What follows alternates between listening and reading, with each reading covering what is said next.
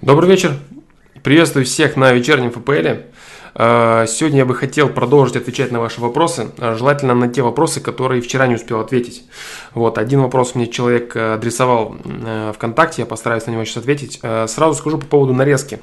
Вот, хотел я замутить нарезку, создал даже плейлист под нее, но что-то потом я понял, что у меня нет времени на это, да, к сожалению. То есть, если мне делать нарезки, то мне надо пересматривать FPL, подготовиться к следующему FPL. То есть, нарезки уместно, если в том случае, если э, стрим будет как, э, как и раньше, один раз в неделю по четвергам. Если, допустим, стримы будут более частыми, то я просто не буду успевать по времени. То есть, мне нужно писать книгу, заниматься делами, мне нужно работать, э, делать какие-то другие дела помимо э, Flowmaster Pro. Вот, и еще делать нарезку, да, это будет, блин, проблематично. Поэтому пока пока я даже не знаю, что с этим сделать.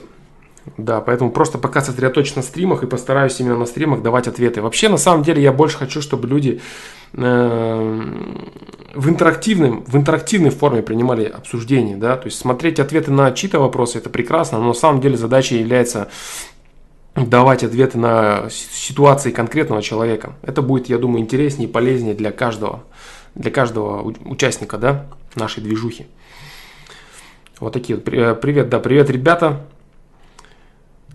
Привет, ребята. А, книга ничего, да, книга ничего, книга нормально поживает, помаленечку она дописывается. Вот, а, не, не дописывается, она пишется помаленечку, да. Вот, вот, собственно, все. А, первый вопрос, я начну с того, на чем я вчера закончил, да. Я закончил о том, на том, что человек говорил, типа, что будет делать э, Россия, там, когда там советское, советское наследие проезд и все такое, да, типа там, ну, ужасное будущее, все плохо и все такое прочее. Вот, а, в принципе, довольно серьезно, как он сказал, там он из, из глубинки, из села, да, в котором все советское. Там, трактора, трубы, ЖКХ, население 50-х, 70-х, 60-х годов, да, вся молодежь уезжает в крупный город, э, никто не хочет оставаться, заводить семьи и так далее, и так далее, бла-бла-бла, типа там ждет разруха, ужасы и катастрофы, да. На самом деле этот процесс, он цикличный. Этот процесс цикличный. Сейчас города будут высасывать села. Э, большие населенные пункты будут высасывать маленькие населенные пункты. Сейчас так происходит, это будет происходить еще какое-то время. Когда население э, разовьется достаточно сильно, в целом население, вот, и появится огромное количество удаленной работы, люди снова погонятся за чистым воздухом, за нормальным питанием и за чистым небом, да, в маленькие населенные пункты. Что, допустим, если человек имеет возможность работать удаленно, если человек э, не привязан к какому-то рабочему месту в большом городе, то, разумеется, для него открывается огромное количество плюсов проживания, например, там, в каком-нибудь маленьком городке или вообще в сельской местности. Почему? Потому что там всегда можно найти свежие продукты, там всегда можно найти Э, спокойствие и относительную безопасность, потому что некоторые люди думают, что там, там в деревнях там ужасы творятся, там в каких-то селах и так далее. На самом деле э, в городах я не беру там какие-то самые благополучные районы, центра и так далее. В больших городах всегда гораздо больше беспредела, гораздо, гораздо больше проблем с тем, чтобы обеспечить себе безопасность проживания своей семье, своим там, детям, жене своей и так далее, чтобы люди просто могли спокойно выйти из дома, там, прогуляться до магазина, вернуться и так далее. Вот. А в маленьких населенных пунктах, где все друг друга знают, где, так сказать, залетных людей, которые там приезжают э, какой-то какой криминальный элемент организовать, их всегда меньше. Вот, поэтому сейчас еще какое-то время будет так происходить, да, что люди будут э, ломиться из сел, из деревень, они будут ломиться на работу. Будут ломиться, ломиться, ломиться, и рано или поздно этот процесс закончится, когда люди поймут, что э, жизнь жизнь в маленьком населенном пункте, она на самом деле гораздо более выгодная, да, то есть если человек имеет возможность, я, я оговорюсь, да, если человек имеет возможность удаленно работать, я не говорю, что там в скором времени там села засияют рабочими местами и так далее, нет, конечно, пока речь идет только об удаленной работе, вот так вот, поэтому Поэтому как-то так, да. То есть сейчас с этим ничего нельзя сделать. То есть э, финансовая привлекательность крупного города, она в любом случае перечеркивает все остальное. То есть человек прекрасно понимает, что там, найти работу в маленьком населенном пункте э, очень сложно и практически для некоторых людей практически нереально. Некоторые специальности, они вообще в принципе не представлены в, в маленьких городах. Поэтому люди будут ломиться в большие города. Да, и какое-то время этот процесс будет происходить. Поэтому с этим, с этим пока ничего нельзя сделать, и вот так вот это будет да, происходить до тех пор, пока цифровая экономика не войдет, э, так сказать, в каждый город, в каждый дом, в каждую профессию. И, допустим, какие-нибудь офисные работники, люди, сейчас, сейчас это тоже практикуется помаленечку, но еще слишком помаленечку для того, чтобы это можно было нормально практиковать, да. То есть в любом случае э, какой-то какой фриланс и какая-то удаленная работа, она всегда более, э, более выгодна для человека. Потому что человек э, сам себе хозяин, у него свободное время, он может больше времени уделять своей семье, он может находиться там, там где ему нужно, там, где ему нравится. И я говорю, да, то есть вот это, вот три фактора. Есть три фактора, которые город, огромный город, вот, допустим, мой друг э, очень хороший, он сейчас уехал э, работать в Америку, в Лос-Анджелесе он сейчас работает. Вот он говорит, что там, в принципе, все круто, кроме одного момента. Там можно найти э, достойную работу быстро, причем у него там проблемы там с документами, все такое. Вот. Он просто сейчас пока подрабатывает и найти там какую-то э, работу для того, чтобы обеспечить себя там питанием, продуктами и крышей над головой не составляет никакой проблемы.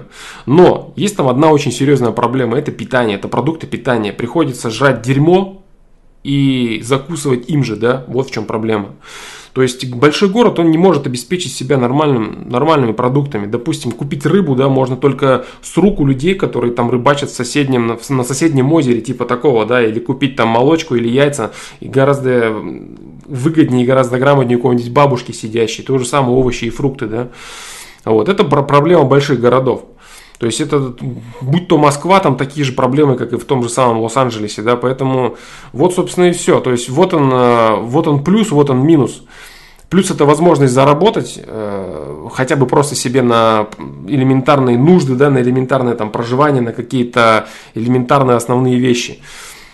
В круге это кажется, да, это как, ладно, типа там какая разница. Эколог, проблема экологии, она сейчас на самом деле Эм, не то чтобы прямо сейчас уже вот выходит на передний план, но она скоро начнет выходить на конкретный передний, передний план, потому что города э, будут давить людей нереальным, нереальной электрификацией, огромным количеством вот там автотранспорта, предприятиями и прочим, прочим, да, то есть Сейчас не хочу поднимать какую-то статистику по поводу заболеваемости там молодежи или детей дошкольного возраста и прочим. То есть найти уютный уголок себе в большом городе, где ты живешь замечательно, припевающий, и нюхаешь чистый воздух и питаешься чистыми продуктами, практически невозможно. Вот это можно себе устроить исключительно проживая в маленьком, в маленьком городке, да. Вот так вот. Но для этого, естественно, нужны средства. На данный момент эти средства, конечно, должны быть удаленными, да, то есть работа должна быть удаленной. Вот так вот.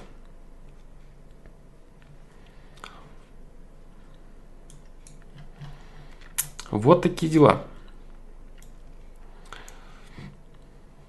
Потом всякую так, что там, что там, Green 3, так.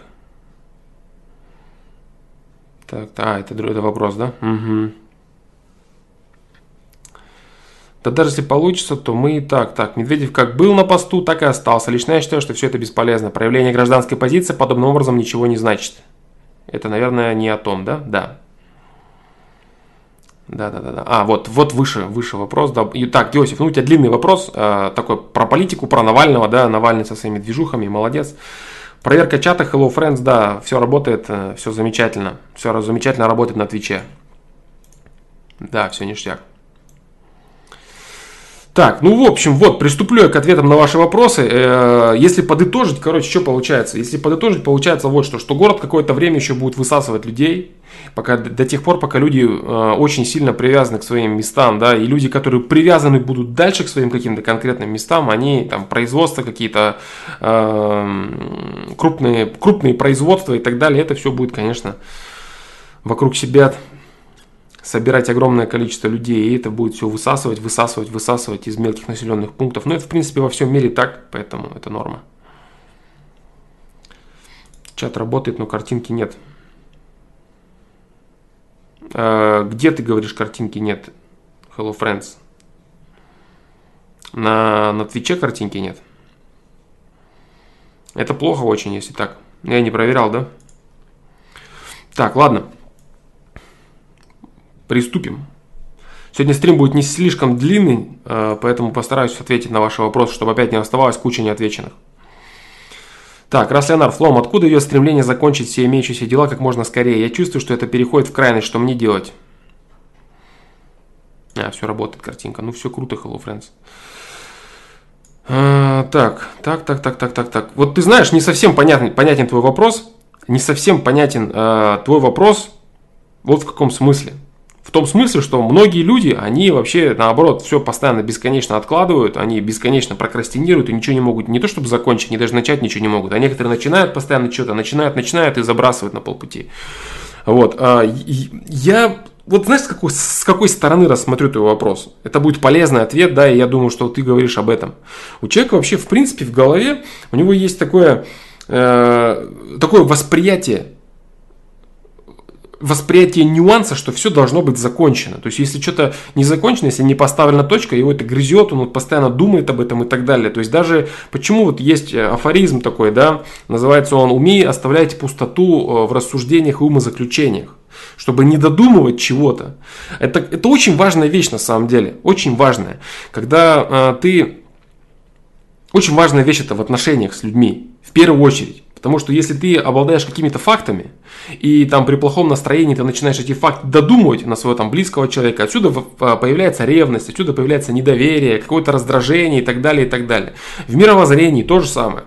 Ты обладаешь какими-то фактами, более или менее сносными, и ты начинаешь додумывать все это. То есть вместо того, чтобы сказать себе, так, стоп, это я не знаю.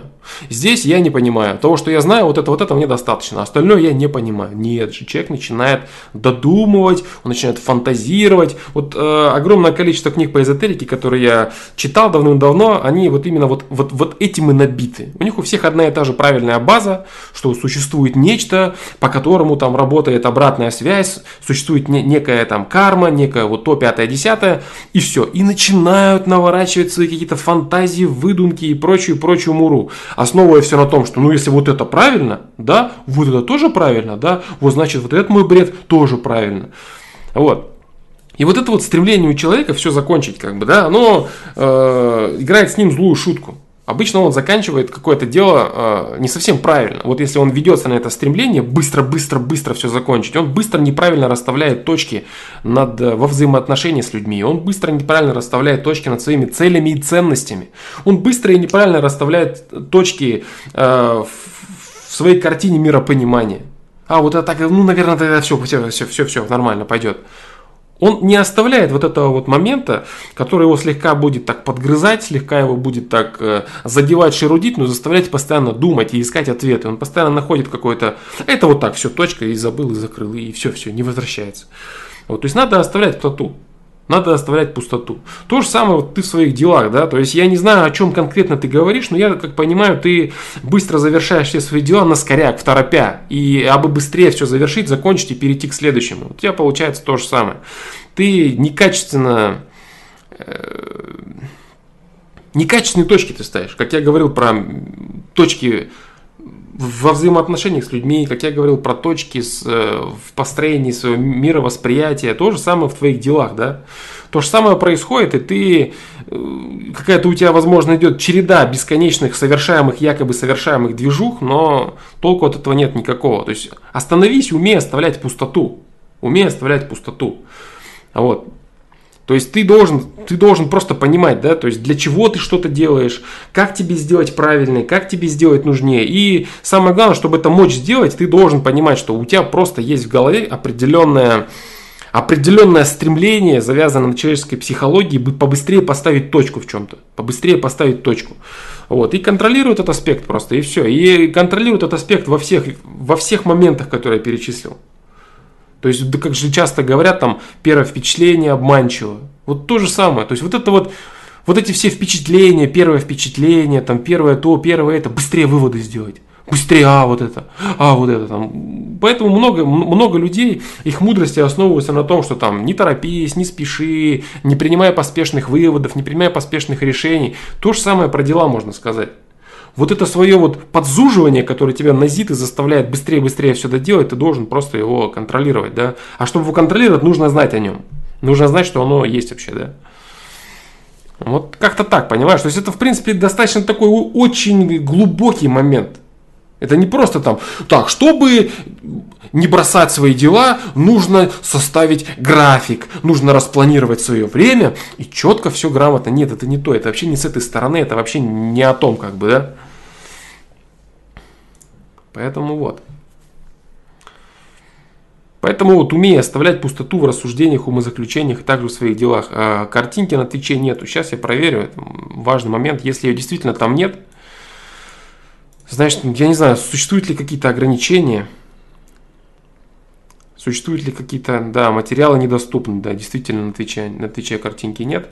Но это, наверное, потому что, да, написано материалы недоступны, я вижу. Угу. Ну, это, наверное, потому что дублируется, да, то есть, видимо, у них какая-то политика, политика появилась, при которой нельзя э, делать рестримы, да. Наверное, мне скоро придется перейти на Twitch целиком, да. Проблема, конечно, будет с записью видео. Но я говорю, то есть я в целом хочу больше перейти на, э, на онлайн. И люди, допустим, которые пересматривали стримы, которые пере, пересматривали трансляции и брали для себя какие-то ответы, они будут иметь возможность сами задать вопросы ежедневно, да, или там через день. Да. Поэтому, ну ладно, как бы это сейчас не об этом. Не работает Twitch, да? Ясно, ясно, ясно. Так, здравствуй, Флом. Сколько своих треков кинул в сети в 2011-2013 году? По всему интернету удалось найти только 15. Блин, не помню, но я думаю, что где-то где такой порядок и есть. Где-то такой порядок и есть. Я, честно говоря, даже не знаю, сколько конкретно.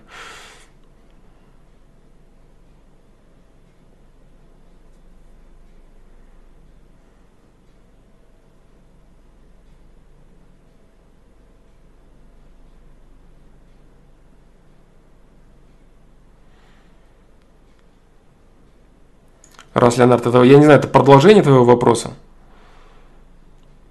Это продолжение этого вопроса или это новый вопрос по поводу того, что у меня ощущение, что я изменяюсь по окончанию какого-то дела, допустим, прорешал вышмат.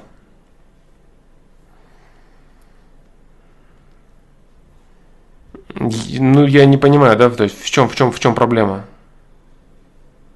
Отсюда и стремление быстрее закончить. Все, я теперь понял, да, теперь я понял. То есть у тебя идет стремление как-то измениться, как-то себя добавить и так далее, да, то есть развить себя, улучшить и прочее. Но я говорю, да, вот это вот стремление, Понятно, понятно, что хочется побыстрее закончить дело, чтобы какой-то там пирожок получить, там измениться там в лучшую сторону, там что-то там привнести в себя и так далее. Вот этот вот момент. Но понимаешь, ты, ты будешь ускоряться, и дальше ты будешь ускоряться. И в итоге все равно ты будешь завершать свои дела не так качественно, как ты можешь их завершить. Ну, здесь, э, вот смотри, здесь подходить с точки зрения вот обычный какой-то, обычного какого-то тайм-менеджмента или обычной какой-то дисциплины, дисциплины труда, там, дисциплины там, само, самообразования, не, не совсем правильно.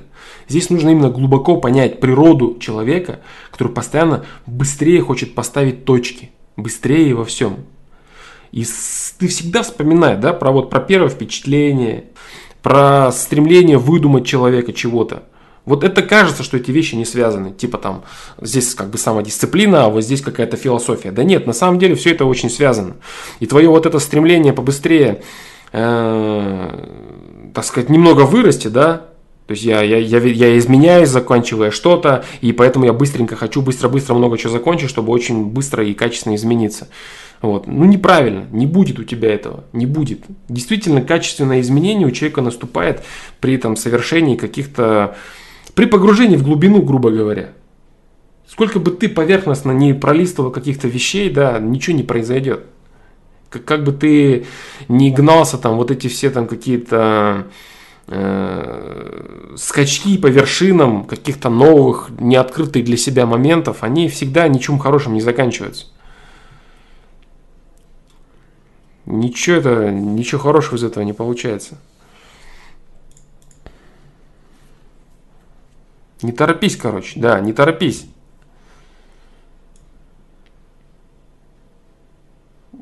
Вот не, не хватает в тебе, и вот я уверен, в тебе не хватает, э, знаешь чего? Вот э, наслаждения от процесса.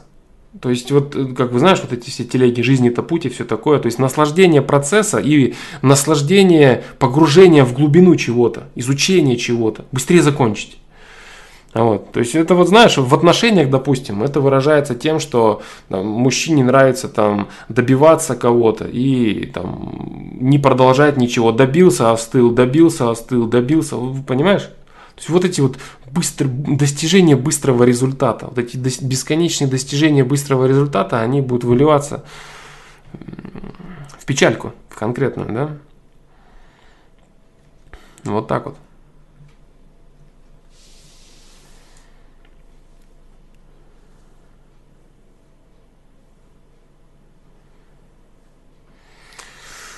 Так. Не уверен в своей цели. Учусь в ВУЗе потом, потому что не хочу идти в армию. А почему ты не хочешь идти в армию, Hello Friends? В чем проблема? Ты начитался какой-то бредятины? В чем проблема? У меня появляются возможности найти девушку, друзей, новое занятие и так далее. То есть, если буду дальше учиться, на. Где продолжение? Даже на нелюбимом факультете, то у меня могут появиться эти ресурсы, и я не потеряю время. Но я иногда сомневаюсь в этих целях, иногда особенно так. По поводу целеполагания, э, по поводу целеполагания я вчера говорил, да? По поводу целеполагания я говорил, что нужно, как человек должен чувствовать свои цели, они должны исходить из реальных ценностей, изнутра они должны переть. Вот, по поводу того, что ты говоришь там, потому что не хочу идти в армию. Это почему ты не хочешь идти в армию? Что, ты уверен, что тебе это не нужно, например? Или ты просто вычитал, что там это плохо, это не модно и еще что-то типа такого? Поэтому много вопросов без ответов, да? А по поводу целеполагания я вчера говорил достаточно таки плотно.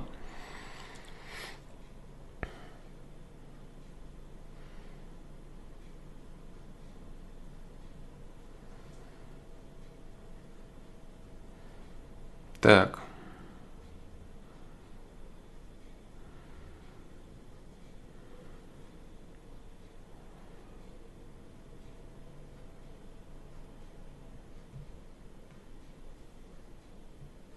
Так, так, так, так. Флом, еще можешь что-нибудь добавить в копилку осознания по вирусным приложениям мозга? Давно пытаюсь это контролировать, но как будто, но как будто что-то не хватает. Да нет, дружище, здесь как бы в принципе достаточно полная картина. То есть ты просто понимаешь, что так, стоп. Это все уже было, это все я уже проходил, мне все это неинтересно. И все, понимаешь? Этого достаточно. Осознание вот этих моментов, они, они, оно приводит тебя к результату нужному. Да, а, побыстрее постараюсь отвечать на те вопросы, которые были, чтобы не пропустить какие-то срочные вопросы да, людей.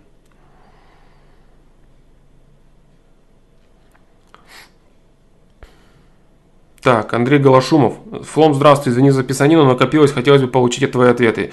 Первое, верно ли, что страдая от чего-либо, мы растем духовно и морально? Ведь не зря монахи носили... Так, так, так, так, так, так. М-м.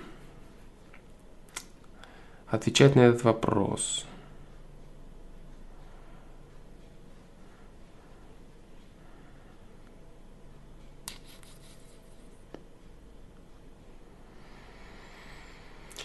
Давай я вот на эту часть отвечу. Верно ли, что страдая от чего-либо, мы растем духовно и морально? А, нет, неверно.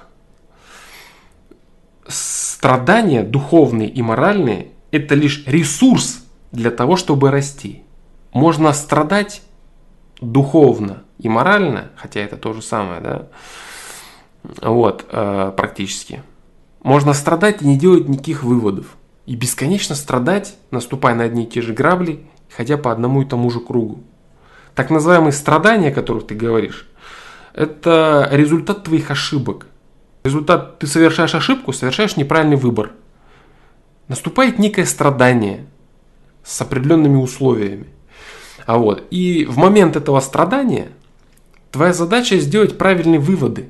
Почему ты страдаешь? Из-за чего ты страдаешь? Что нужно делать, чтобы не страдать? Понимаешь? То есть само по себе страдание, оно дает тебе лишь возможность, возможность вырасти. Но вырастешь ли ты, или будешь ты, например, делать, как делают многие люди? Например, в моменте страдания рассказывать о несправедливости жизни самому себе, жаловаться на кого-то, рассказывать, что кто-то виноват в твоей жизни. От детей там, до президента своей страны, начальники, соседи, все виноваты. Все плохо у тебя, ты хороший, а все виноваты. Вот они страдания твои, например, понимаешь? То есть задача человека не в том, чтобы тупо страдать. Вот я буду страдать, и вот я вырасту нормально. Это лишь твои ресурсы.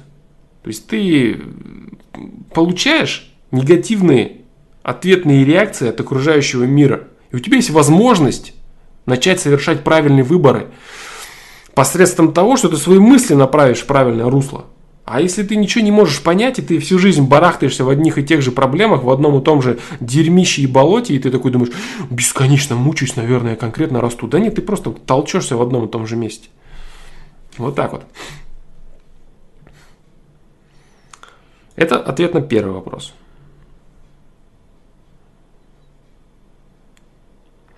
Что делать с тем, что перед начальством или людьми тобой почитаемыми идет неосознанное лебезение и преклонение? Как избавиться от этого? Спасибо. Если ты видишь в другом человеке авторитет, э, то в любом случае у тебя будет некая неуверенность в своих силах и отсюда выходящий страх, который будет выливаться в твое в закрытость твоей личности и в определенное проявление раболепия какого-то, да, и так далее. То есть авторитет для человека, он всегда является ступором неким. То есть ты начинаешь там заглядывать там, в рот, в глаза, там, и все, у кого там, да, вот так, а, тебе все это интересно и так далее. То есть здесь, здесь нельзя никак это преодолеть, э, если ты не можешь преодолеть авторитетность этого человека. То есть, но, но, да, то есть здесь вот в чем идет вопрос. Вопрос в том, что авторитет человек выстраивает сам себе. И, допустим, можно ли сказать, что там какой-то человек определенного положения или социального статуса, он является в принципе авторитетным, и он для всех авторитетен? Ведь это не так, правильно? Или, допустим, какой-нибудь там просвещенный, там какой-то супер-пупер развитый, там духовный человек, он для кого-то нереальный авторитет, а для кого-то это вообще там может быть какой-то глупец, который там не прет по материальному благу. Вот и все. То есть здесь надо понять вот что для себя, да. Э, или там какой-то, например, смотри, там Э, спортсмен, кто-то там видит каких-то своих там кумиров, идущего там певца по, там, по красной дорожке, он его колотит, он трясется, он с ума сходит там просто потому, что какой-то человек рядом проходит, да, или идет там выступить со сцены и так далее, его так колотит, колбасит. Человек сам выстраивает свои авторитеты. Здесь тебе нужно больше задуматься над этим. Если ты все-таки выстроил уже авторитет, и не путай, знаешь что, не путай вот выстроенный авторитет со страхом, элементарным страхом. Допустим, ты лебезишь перед руководством и думаешь, что это для тебя авторитет. Да нет, он может быть не являться для тебя авторитетом, просто ты боишься этого человека, потому что ты боишься там потерять работу или получить каких-то каких проблем, да, и так далее. Ты просто испытываешь страх. Все. Поэтому более, более полный, более точная твоя задача проработать, да,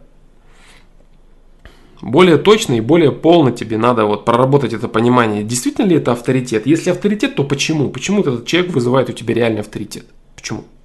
Что в нем такого прям супер авторитетного? За, за счет чего он для тебя авторитет? Если это реально обоснованный авторитет, значит все нормально значит все нормально, и ты действительно вот этим своим э, неким раболепием ты высказываешь такое, вот такую форму уважения, что ты отдаешь ему дань почтения. Ты говоришь, да, ты главный, ты, ты крутой, и я вот согласен делать все, что ты скажешь. Вот так вот, да. То есть человек сам выстраивает авторитет свой в разных людях и по разным критериям, по разным параметрам. Один человек авторитетен для другого, для третьего человека этот человек не авторитет. Вот и все. А если ты уже выстроил авторитет, то ничего ты не сделаешь. Он для тебя этот человек является важным, главным, и перед ним ты. Перед ним ты будешь преклоняться, да.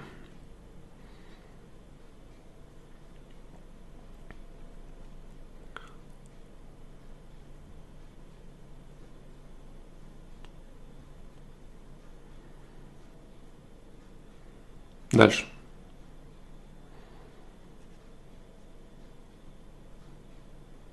Кэтрин Мюррей, от чего могут сниться кошмары? Можно и перерасти авторитет. Конечно, можно. Конечно. Я тебе об этом и говорю, да, то есть я тебя наталкиваю на мысли. Наталкиваю на мысли. И одну из тех мыслей, на которые тебя стараюсь натолкнуть, ты вот только что произнес, да? Да, можно перерасти авторитет. Вот. Но самое главное объективно оценивать ситуацию, да? А, чего могут сниться кошмары? С раннего детства и за всю жизнь не помню ни одного положительного сна. Практически каждый день, независимо от эмоционального состояния и происходящего в жизни. Не хочу сейчас я на тему снов говорить и вообще на тему там, конкретного какого-то человека. Вообще э, страшные сны, там, кошмары, ужасы могут сниться из-за двух а, основных, я не буду углубляться в аспекты твоей личности, то есть какие у тебя там проблемы, там духовные, что у тебя вообще происходит. Вот вообще из-за двух аспектов снятся кошмары. Либо это неблагоприятный лунный день, неблагоприятный в плане того, что он тебя просто тупо кошмарит, показывает твои страхи показывает твои реальные страхи. То есть у тебя может сниться всякая там жуткая кошмарная жесть. Допустим, э, людям там может сниться, ну это распространенный очень сон, когда, допустим, ты дома закрываешь дверь, и ты не можешь закрыть дверь, с той стороны кто-то стоит, он ее толкает, ты вроде дверь закрыл, на замки закрываешь, ее, он ее открывает, ты не можешь закрыться, или там кто-то ломится, какие-то бандиты, вся вот эта тема. То есть вот такой сон, допустим, он вообще очень часто, очень распространен у людей, да, это боязнь страха. Боя... Э, не боязнь страха, это боязнь э, боязнь не обеспечить безопасность себе или своим близким, например. Вот. То есть кто-то там нападает, погони всевозможные, или там ты не можешь убежать во сне, начинаешь медленно бежать, вся вот эта тема. Вот так вот. Поэтому, поэтому вот, в определенные лунные дни снятся просто страхи человека, конкретные страхи, то, что он боится, и если он правильно интерпретирует свои сны, у него есть возможность начать от них избавляться, и это очень круто, очень правильно это. Также снится во вторую очередь, да, а, некоторые событийные проекции, если ты реально достаточно чистый человек, тебе могут сниться негативные сны, как событийные проекции, то есть как, э, как, как предвещение, так называемые вещи сны, да, в которых показываются какие-то ужасы определенные, и эти ужасы тоже интерпретируются определенными событиями, да, а, там всякие уроды какие-нибудь нереальные или страшные места, они интерпретируются как, как части твоей жизни, да, конкретные, определенные. Допустим, там может сниться там дом твой, или там родительский дом, или квартира, в которой ты долго жил, причем одно и то же место, как, постоянно, долго и так далее. Там что-то происходит, что-то все это мусолится. Вот, это просто обозначение твоих конкретных твоих конкретных проблем, да? У меня раньше часто был сон, где голый где-то и все угорают. Не уверены в себе конкретное, дружище это, да.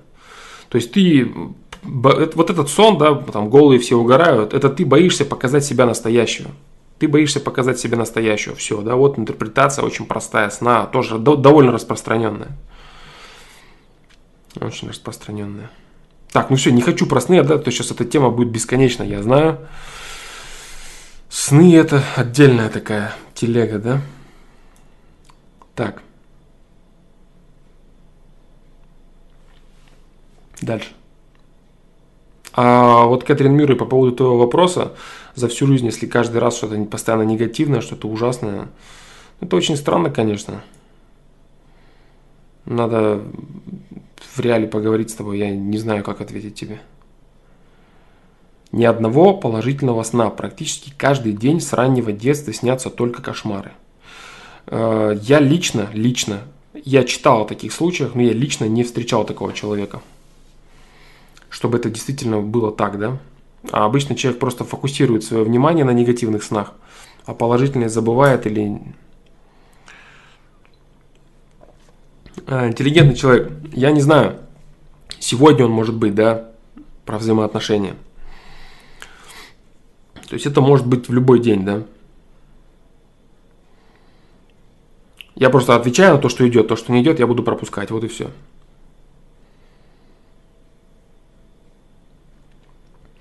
Леснов 742. Какие самые вредные факторы при жизни в центре крупного города с точки зрения фломастера?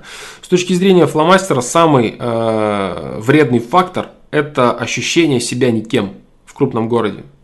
То есть человек, крупный город, большой город, он давит человека, он сдавливает его творческий потенциал. Даже если мы опустим какие-то моменты продуктов, безопасности, то, что я говорил, да, то есть человек, который живет в крупном городе, ему очень сложно э, себя личностью, которая должна раскрываться чувствовать. Он больше чувствует себя маленьким, незначительным винтиком, который, в общем-то, и не нужен ни для чего.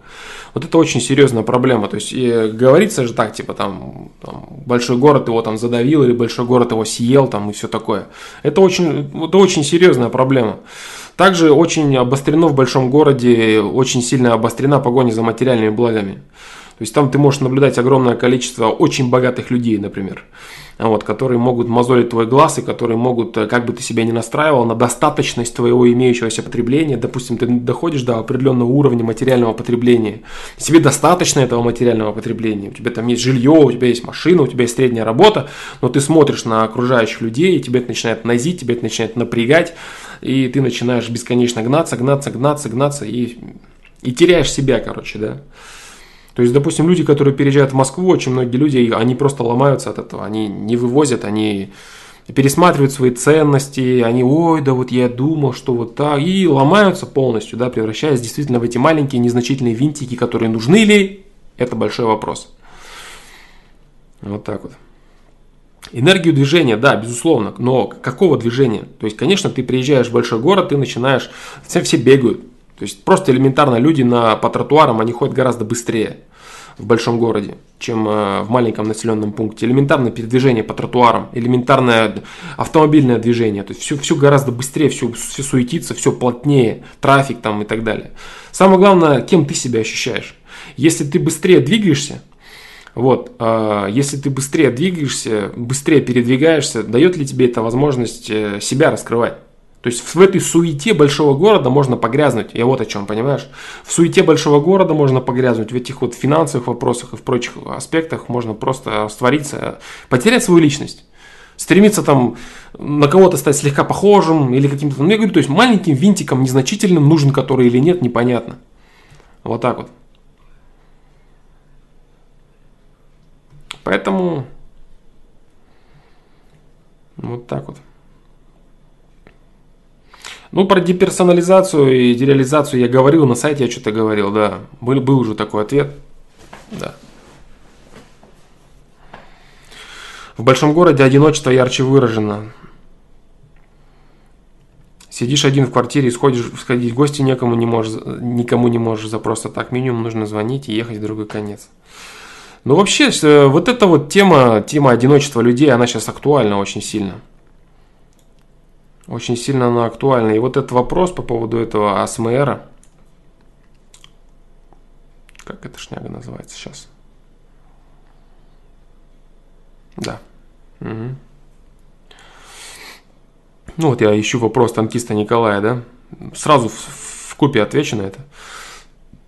Флом на сайте задали сегодня вопрос про АСМР. Слышал об этом, сам недавно для себя открыл эту тему. Интересно, что скажешь. Я скажу вот что. Одиночество людей зашкаливает. Люди, живущие с компьютером, люди, живущие в фантазиях, люди, живущие в своих мыслях и комплексах, они сходят с ума. И какие-то реальные проявления и звуки другого человека, а, который по ощущениям находится рядом, они дают им ощущение близости и спокойствия. Потому что человеку одному быть очень сложно, на самом деле. Как бы он ни мнил себя там эгоистом, пофигистом и прочее, э, близкий человек необходим. И вот этот АСМР, да, он а, создает иллюзию присутствия. Иллюзию присутствия и самое главное, иллюзию небезразличия к тебе. Вот эти шоупоты там всякие, там поскребывания и вся вот эта тема. Почему человек успокаивается? Почему это работает реально? Потому что это создает для одинокого человека, закрытого, это создает иллюзию наличия в его жизни близкого человека, который не безразличен. То есть происходящее что-то лично для него, лично вместе с ним. Вот так вот. Поэтому вот это в целом проблема одиночества людей. С этим интернетом, с этими мессенджерами, с этими социальными сетями и прочее. Вроде люди стали ближе, но на самом деле люди стали гораздо дальше. Даже письма, вот эти бумажные письма, они несли и то гораздо больше энергетики, потому что в них было вложено больше труда, люди ждали там, с огромными... Э, с, огромной радостью вскрывали они это, и с огромной радостью они это использовали, да. А сейчас прочитать там, там в том же WhatsApp все переписываются, могут не видеться там месяцами и годами, как дела, нормально, а у тебя тоже все хорошо, все. И люди уже отвыкают друг от друга, не скучают друг по другу, потому что у них есть возможность вроде как поконтактировать, но на самом деле по факту ее нет. А вот это СМР, да, это именно ощущение человеком близости с другим человеком. Вот так вот. АСМР выявила проблему одиночества или ее усугубила, типа дрочки? Да, я не думаю, что она ее усугубила. Нет, э, вряд ли она ее усугубила. Я думаю, что она ее просто выявила. Да, усугубила, я думаю, что нет. Усугубила это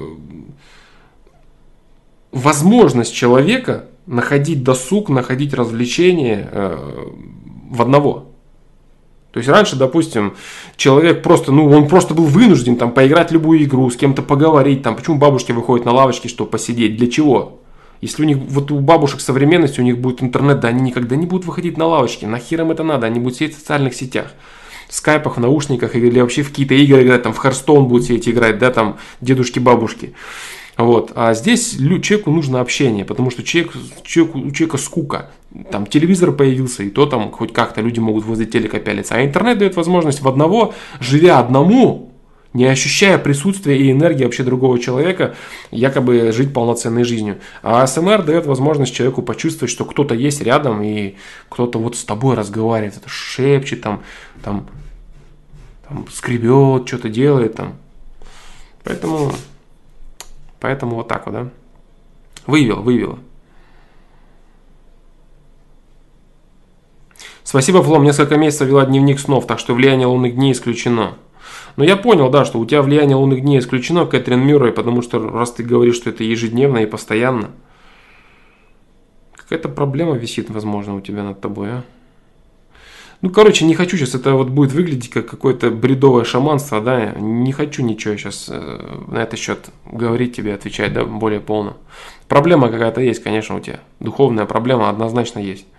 Если это не событийная проекция какая-то конкретная, да, которая вот тебе подсказывает там вещи, сон негативный, если это не лунные дни, а если это постоянно за постой творится, проблема духовная конкретная есть. Узлы какие-то, серьезные узлы. Да. По поводу интеллигентный человек, по поводу э, соционики, по поводу тестов, э, 16 типов личности и прочее, э, я уже много-много раз говорил, да, по поводу всех этих типизаций.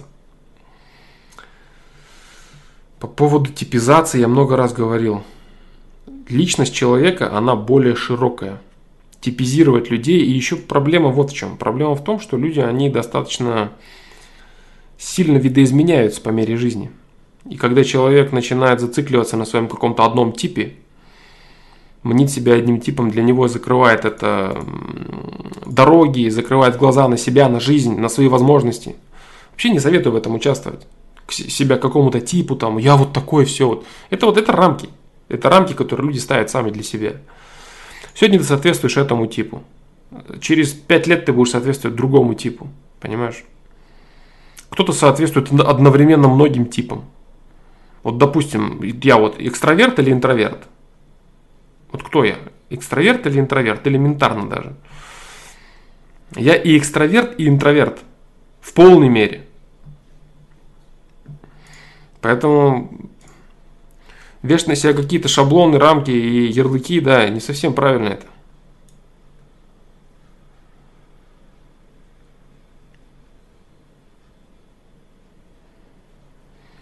А, изучить про всех и даст профит, я не думаю, что это даст профит. Ты будешь просто стремиться бесконечно вешать ярлыки на людей, бесконечно пытаться их э, типизировать и отношения свои будешь на базе этого строить, потом разочаровываться будешь в этом бесконечно. Не советую я тебе это делать.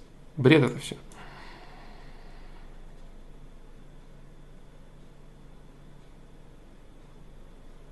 Так, дальше.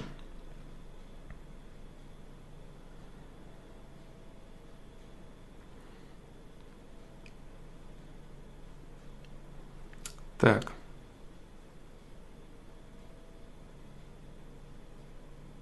На втором этапе взаимодействия с людьми вчера на ФПЛ говорил, что делать. На втором этапе взаимодействия. Ну, я говорил вчера об этом. Hello, friends. Дружище, я же, я же говорил об этом. То есть здесь нет какого-то прямого пути. Прямого пути к познанию, да, вот этого третьего этапа. Когда после того, как ты открываешь для себя все, весь эгоизм и все уродство э, людей, да, не существует какого-то прямого элементарного пути, при котором ты такой, а, вот оказывается, вот эта духовность, это вот так. Нет, это рост. Это вот, если сказать грубо, вот допустим, вот все, что я говорю там о системе созидающей гармонии, то, что я говорю там о справедливости, там о вот этих вот тонких энергиях, об эфире, все, все, все вот это, о единении, там энергия, материя и прочее. Вот это все, когда доезжает конкретно, все, вот оно реально доезжает, ты начинаешь понимать, что вообще происходит, да, и как оно все что такое люди, что такое их эгоизм и как, что с этим делать вообще. Вот так вот.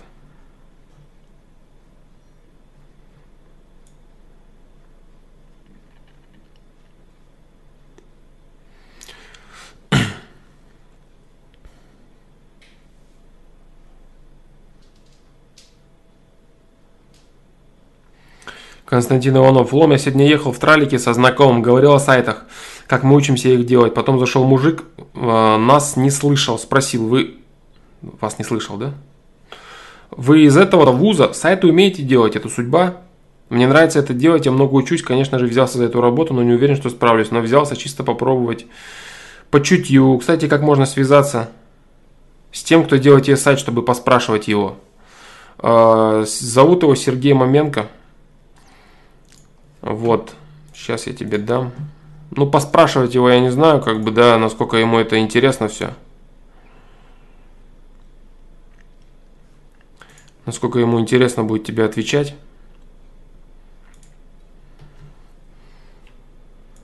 Заказать сайт, допустим, я думаю, если ты захочешь у него, это, конечно, да, но ты, я как понимаю, не про это. Ну вот, допустим, да. Это вот человек, который делал сайт занимается им постоянно. Думалбек, приветствую тебя, дружище.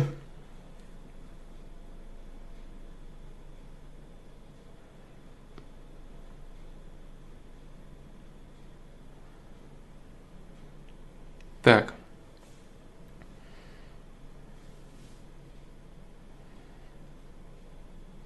Ну, судьба. Ты знаешь, да, ответ мой по поводу судьбы? Случайностей не бывает, короче. Если ты встретил какого-то человека в троллейбусе, который предложил тебе работу, то это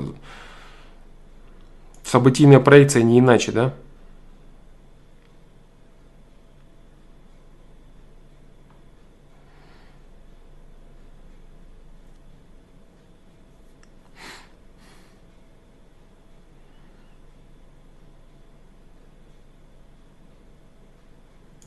Алан Миллер, Лом, ты как-то про питание хотел ви- видео сделать. Ты знаешь, видео там получилось по большей степени такое, что оно много чего хаяло, да? И вот эти негативные видео, которые что-то хаят, что-то я как-то не вижу смысла особо их пилить, да? Там э, вот получилось так, что хорошего на самом деле слишком много плане того, что, что нужно, да, то есть вот в, в чем вот вот фишки и плюсы всех вот этих видосов, да, там про питание, там про то, про все, они очень категоричные обычно. В большинстве своем все вот эти видосы про питание, там, про образ жизни, они очень категоричны. И суть их заключается в том, что вот, там, вот это, вот это, вот это правильно, вот это, вот это вот неправильно, вот это ни в коем случае нельзя, вот это надо. Вот. Но это все бред. Это все бред и бред. В реальности каждому человеку нужно разное. В разном возрасте разное состояние организма, разное там, э, разный климат, ну, все может быть по-разному. Разная там кислотность даже элементарно, да, там разная кислотность у человека, там повышенная, пониженная, там, что полезно, что, что вредно, там, как у него дела обстоят там с почками, там, от возраста зависит, от болезней перенесенных. Много чего. Очень много всего, очень много факторов. Вот. И в итоге получилось так, что все, кто пропагандирует любые крайности, любые какие-то куски, рассказывая, что они полезны для всех, это все бред. А для каждого человека свое. И это видео получилось каким-то бесполезным, да? Ну, получилось каким-то таким философским. Вот как помнишь, я говорил по поводу того, что э, радикальные идеи. То есть э, люд, людей интересует что-то конкретное, типа там, вот это вот так и никак иначе, а все, кто против, идиоты. То есть, ну вот людей вот такое дерьмо интересует. А в питании, как и во всех э, основополагающих жизненных вещах, нужен баланс. Нужен баланс, чтобы человек находился полностью в балансе, да, между тем, что требуется его организму, и между тем, что он э, из себя представляет. Поэтому видео о питании получилось такое, знаешь, э, с рассказом о том, что все хорошо и все в то же время плохо. Понимаешь? А все крайности предлагающие, там, все, кто предлагает крайности, все бараны. Ну, как-то, блин, принципе, я это сказал в видео про, о, о веганстве, а там получилось это все более конкретизировано, там и про книги какие-то, о питании, там и вот это, и то. Ну, какая-то, какая-то, какое-то уныние мне не, мне не понравилось, короче. Мне это не понравилось. Да. Расул Куатов, да, сегодня тяжеляк конкретный висит. Сегодня тяжеляк висит конкретный в эфире. много очень негатива. Очень много. Тяжело, да, дается?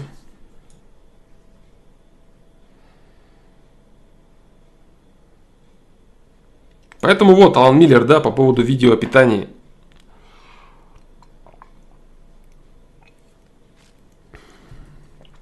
Видео о питании получится не полезным. Вот, допустим, видео, там, вирусные приложения мозга, есть конкретика, она может помочь любому человеку.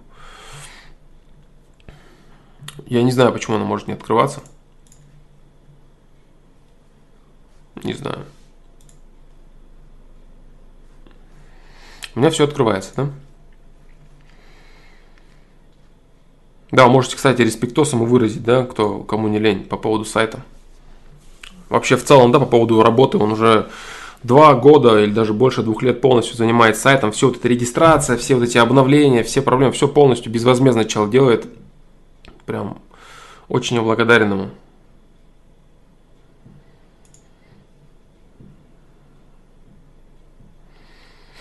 Штука на столе. Штука на столе должна напоминать о балансе, да? Этот чувак, он должен находиться в балансе, да? Это вот игрушка тоже подаренная мне игрушка много лет назад. Вот на подставочке он стоит и находится в балансе. Его задача находиться в балансе, да? Как и задача каждого человека. Искать баланс между материальным и духовным потреблением, да? Вот так вот.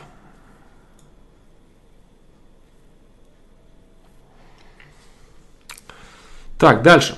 Давайте дальше.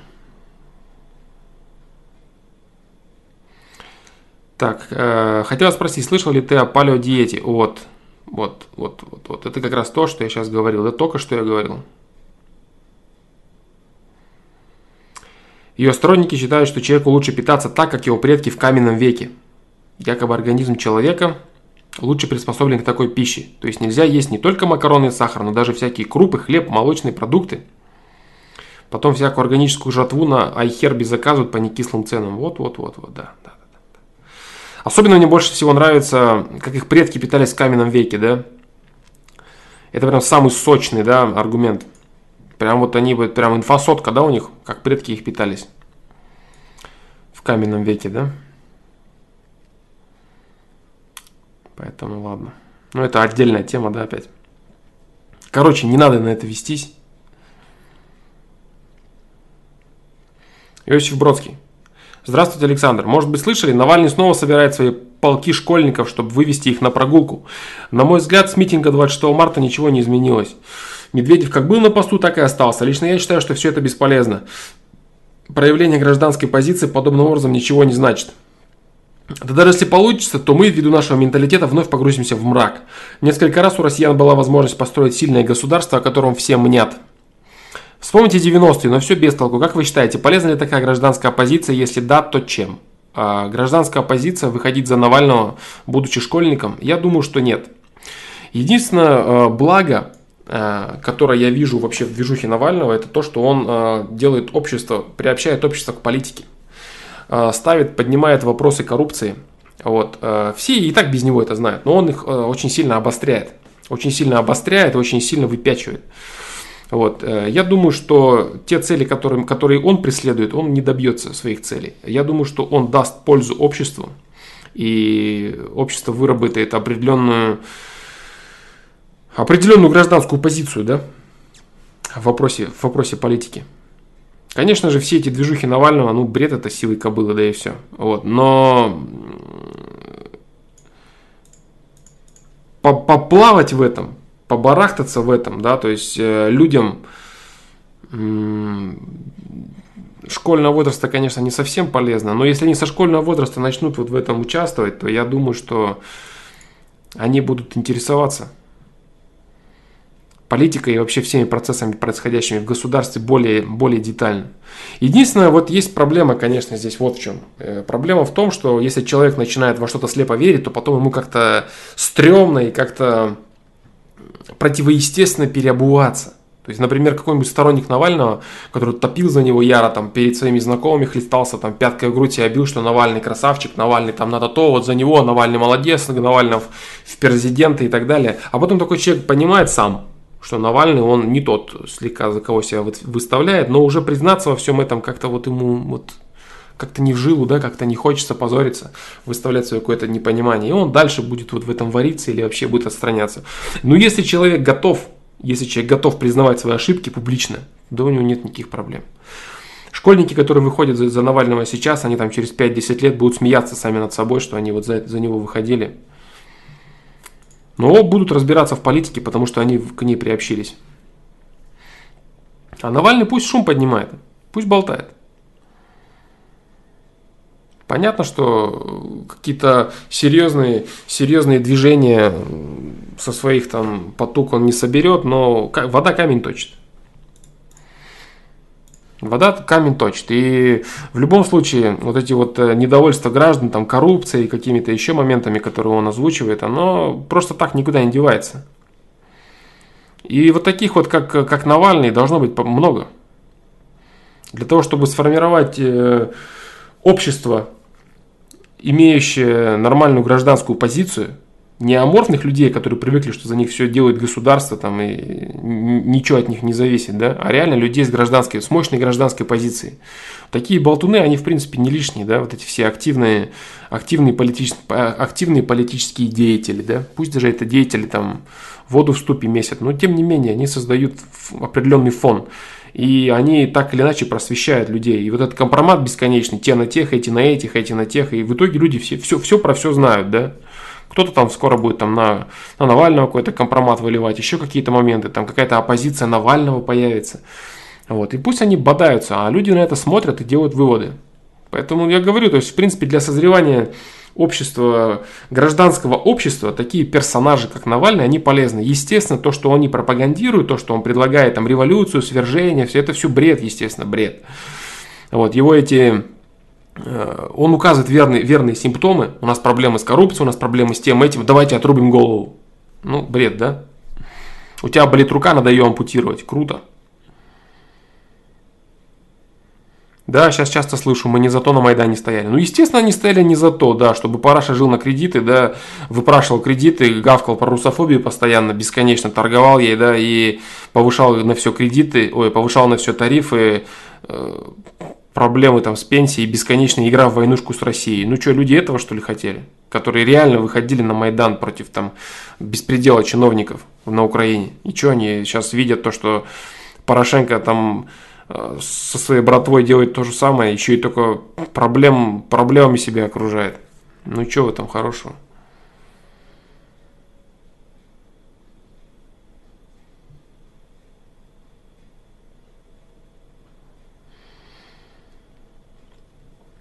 Кстати, насчет троллейбуса. Знакомый даже офигел, как мне прет. А мне кажется, я не заслуживаю всего этого понимания, знаний, условий, я тщеславный и что-то не то.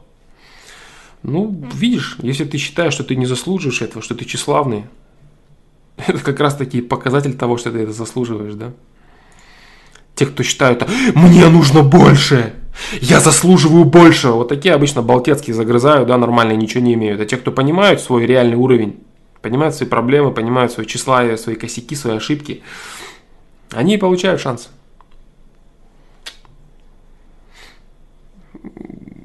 Если ты видишь себя и видишь огромное количество своих ошибок, это не значит, что ты там какой-то неправильный. Просто дело в том, что в остальных людях тоже присутствует огромное количество ошибок, только они их не видят, да? Вот так вот. Флон, спасибо тебе, у меня пока кончились вопросы. А новый решается с помощью прокачанного интеллекта благодаря Logic Dots. Да, вот скажи, прикольно, да, голова работает? Вот я говорю, то есть я сколько игр, приложений пробовал, бесполезно как бы все было. А здесь как-то раз-раз-раз э, логика, логика нормально работает. Да, прикольно.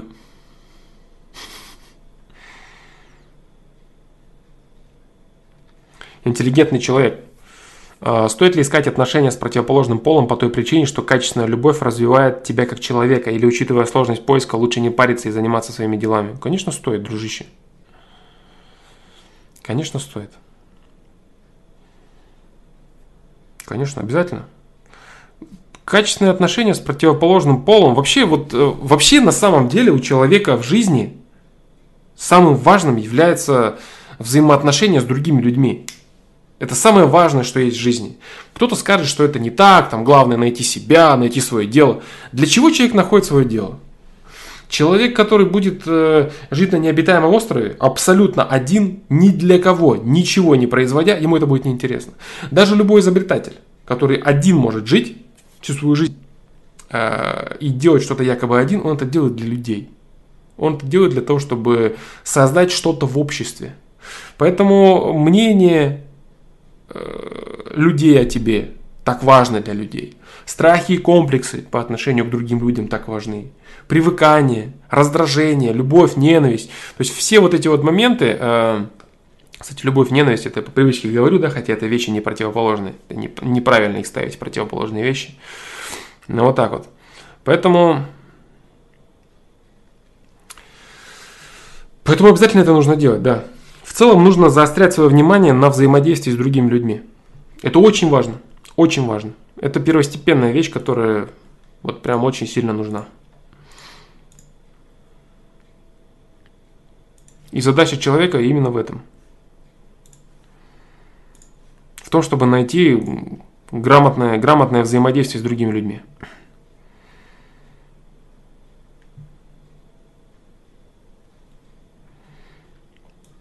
Так, дальше.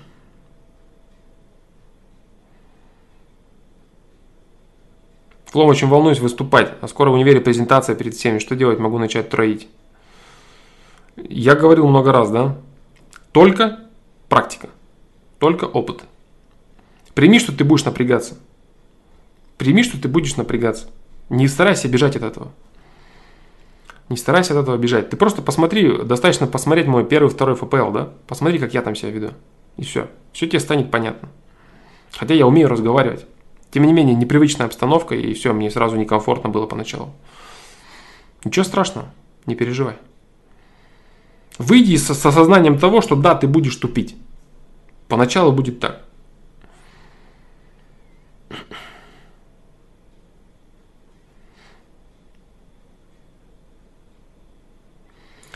Алан Миллер, какого человека можно считать успешным?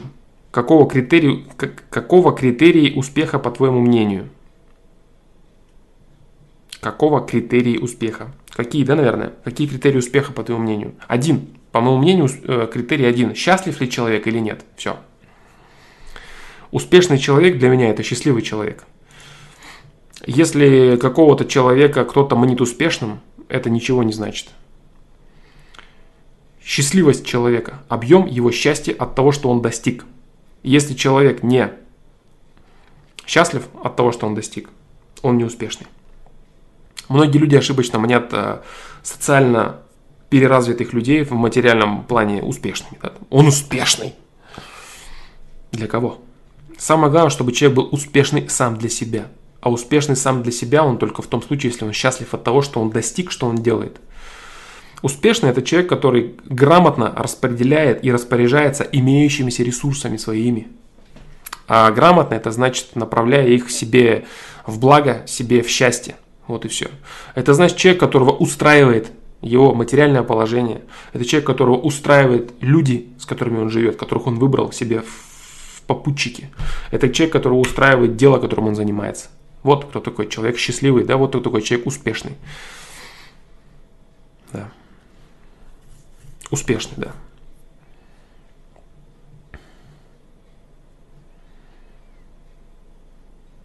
Не вздумай, Кирилл, понеделка, не вздумай жрать никакие антидепрессанты. Антидепрессанты, они не направляют тебя куда надо, они просто гасят твой потенциал, твою жизненную энергию, они просто поглощают, они превращают тебя в безразличного овоща. Бро. Просто понимаешь, вот, вот, вот эти вот расплывчатые диагнозы, деперсонализация и прочее, я вообще не люблю отвечать на подобные вопросы, потому что я примерно как бы понимаю, да, откуда ноги растут у всех вот этих вот а, выводов врачей, да, и что с этим примерно делать но лечения, которые назначаются, там какие-то меди- медикаментозные моменты, да, с этими антидепрессантами, на которые тебя садят, и вместо того, чтобы свой, свой порыв, свою энергию направлять э, в русло развития своей жизни, тебе просто говорят, что не надо никакого порыва. Не, не напрягайся, бро, расслабься и все нормально. Конечно, многие люди там живут бесконечно на снотворном и спят. И что это за жизнь такая? Поэтому я очень опасаюсь, да, это вот, вот вообще вступать в подобные дискуссии такие, да, по поводу вот этих вот, на мой взгляд, не совсем правильных э, постановлений врачей, да. Вот, вот, вот, вот. Да у меня и без них сейчас вообще энергии нет никакой, как в ауте постоянно. Но и за ответ спасибо, именно поэтому и не пил их. Не пей, конечно, не надо этого пить. Очень часто происходит такой момент от отсутствия правильной картины мира, от, от размытых ценностей, от перегруженности информационным пространством, от, своего, от своей бессмысленности. Это все проблемы современного, современного социума, современного пространства, и решение у него немного другое. Так. Интеллигентный человек говорит, ребята, а зачем вообще грузиться про политику? Медведев или Навальный? Нам же даны более-менее нормальные стартовые условия. Развивайтесь, идите к своему счастью, работая мозгами и телом. Абсолютно верно. Вот Алан Миллер говорит плюс. Абсолютно верно. Абсолютно правильно.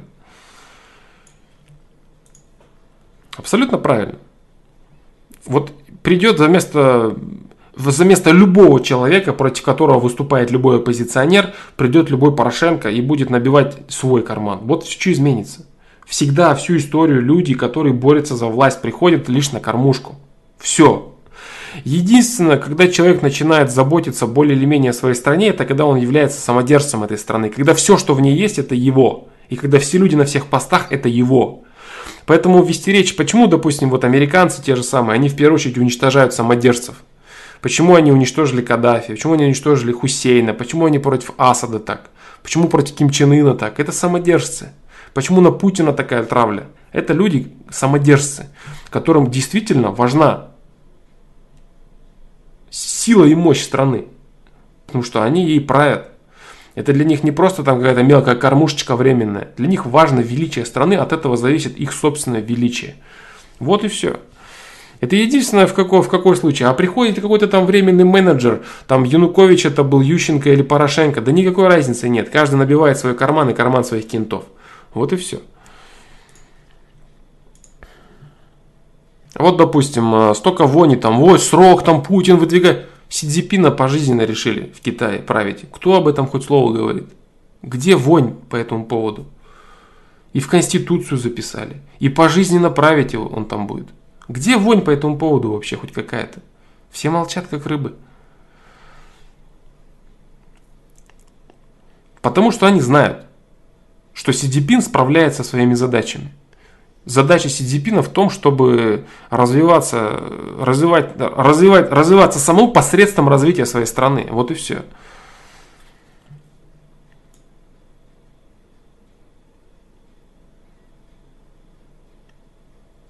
Активным трудом, отдыхом, общением. Да, дружище, самое главное, найди человека. Самое главное в этом аспекте находить человека близкого. Ну, разной степени близости, насколько это тебе доступно, да, имеется в виду. Насколько можешь.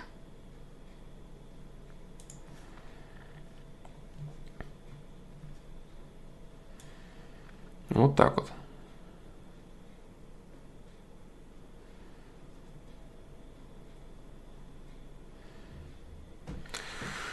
Человек составляет план на пути к цели и слишком скрупулезно выполняет каждый пункт, доводит до идеала. Порой из-за этого мозг перегревается и берет долгий тайм-аут. Как урегулировать такой подход?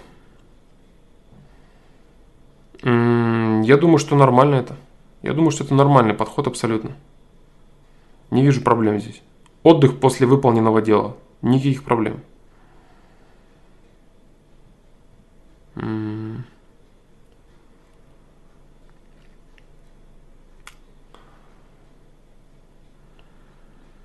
Я не вижу, что это нужно как-то корректировать, да? Составил план. Скрупулезно выполняешь пункт, доводишь до идеала. Все нормально. Вопрос только в грани, да, в, гра- в гранях идеала, до которого ты доводишь. Что есть идеал? Если ты, конечно, неправильный идеал для себя ставишь, недостижимый идеал, тогда у тебя могут быть проблемы. Вот, вот в единственном в этом моменте нужно очень хорошо проработать, что такое идеал каждой грани, что он при себя представляет. Если это более-менее что-то разумное, то это суперский подход. Как считаешь, рэп всегда будет в трендах интернета? Просто уже столько лет не спадает, и с каждым годом все трендовее и трендовее становится. Нет, не всегда, конечно, не всегда. Просто э, фишка рэпа в том, что появляется очень много новых, нового, новых фишек, новых вещей. Сейчас, допустим, вот год назад, э, как будет в этом году, не знаю, там год назад, например, все эти блогеры, да, со своими, со своим э, там трэш-рэпом повылазили, угорали, да, всякие там смешные моменты записывали, все стали рэперами и все такое. Вот, потом всякие там появляются скриптниты, фейсы, там Оксимирон вылез на передний план. То есть много людей интересных, да, интересных. Если бы они пилили одно и то же, долбили там какой-нибудь там... Мы берем это на улицах и несем сюда, я думаю, что это бы всем давно надоело. Кстати, ничего не имею против касты того времени, да, отличную, отличную музыку делали. Суперски крутую. Я просто привел это пример так, что если бы это до сих пор делали одно и то же, да, с того, с того времени, рэп, конечно, сошел бы на нет уже. Грани рэпа пока не, не перебраны все.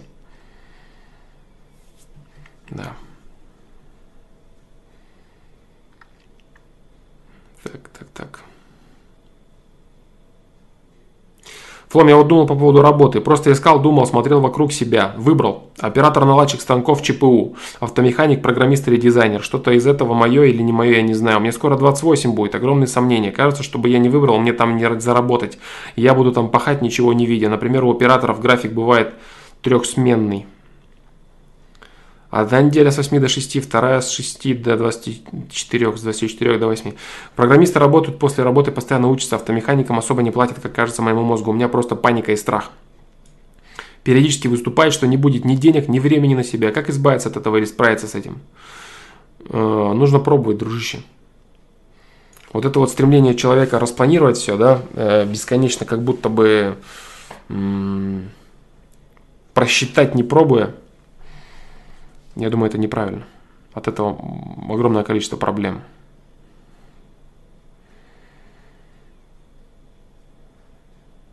Поэтому так вот. Пробуй, да? В принципе, нормально ты видишь. Что тебе мешает пойти поработать оператором-наладчиком?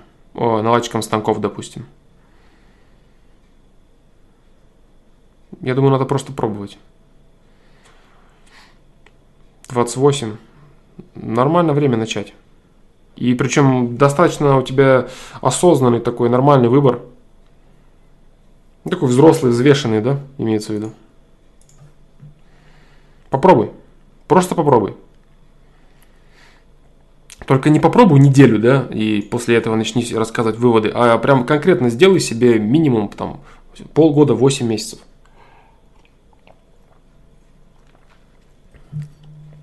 Минимальный срок поставь.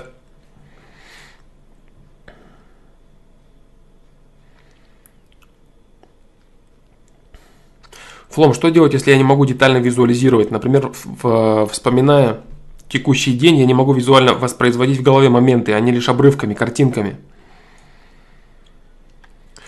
Но слова и звуки отлично помню. То есть могу в голове воспроизвести какой-то диалог, прям слыша голос другого и то, что он говорил, могу менять слова и строить новое но видеоряда в голове нет. Пытаюсь представить, и все, все обрывается. Вижу только картинки, и то расплывчатые, и то они быстро исчезают. Еще плохо запоминаю дороги и новые места. Приходится пользоваться навигатором. Как это развить? С чего начать? Нужна ли вообще визуализация обычному человеку? Можно ли просто жить по совести и получать нужные условия? Главное, визуализация – это намерение, нахождение в созидательной энергии. Вот такой вот огромный вопрос, да, объемный по поводу визуализации. А, воображение, дружище. Я говорил, да, по поводу того, что Почему сейчас проблема у людей с визуализацией в целом? Потому что у них проблемы с воображением. Потому что они, у них вместо игрушки одной, там, да, в, из, в которой они выстраивают целый мир, или как в книге, да, когда ты из букв, из голых букв, из текста выстраиваешь себе целый мир. Воображение, недостаток воображения. Вот. А люди, получающие готовый продукт, особенно с мониторов, особенно с экранов, они теряют возможность выстраивать в своей голове картины. Нужна ли визуализация простому человеку? Да, обязательно нужна обязательно нужна. Э, рассуждать системой и э, выстраивать необходимые для себя условия для развития, получать, получая их посредством визуализации, это обязательный инструмент, и нужно им пользоваться. Без этого ничего не получится. Нужно знать, какие условия ты желаешь, почему ты их достоин, на твой взгляд. Почему ты хочешь получить именно их, что созидательного с этих условий ты можешь получить, что ты планируешь с них получить, какие негативные факторы ты при этом видишь, и почему ты считаешь, что тебе этого нужно, и почему тебе не хватает этого в твоей жизни.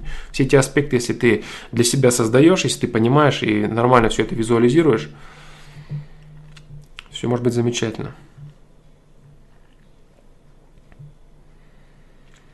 Флом, нормально ли, что из-за длительных поисков уже нормально чувствую себя без девушки, мне комфортно, не хочется заводить отношения, не вижу бонусов. Значит, ты на пути к поиску как раз-таки э, нормальных отношений. То есть, как только ты отпустишь, как только ты поймешь, что ты сам по себе полноценный, что у тебя все нормально, у тебя есть дела, у тебя есть движухи, у тебя появится нормальный человек. Нормально, да, и ты двигаешься, бро.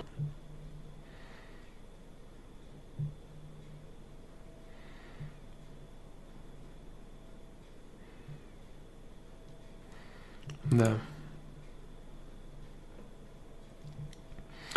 Можно ли просто жить по совести и получать нужные условия? Э, можно жить по совести и получать нужные условия, но э, говорить о том, что ты можешь получать максимально качественные условия, которые прям полностью развивают твой потенциал без визуализации, без рассуждений, без роста, без э,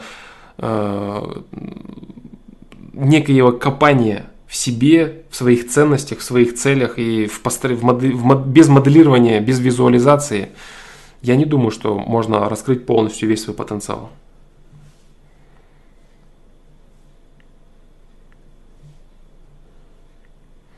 А как понять, что у тебя визуализация развита? Просто я не особо ощущал проблемы, я думаю, есть ли она.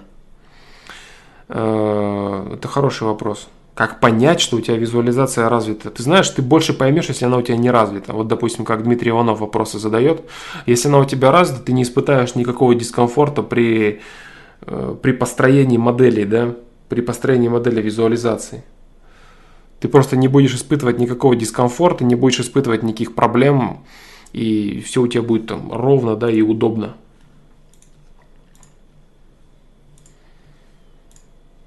Поэтому вот так вот.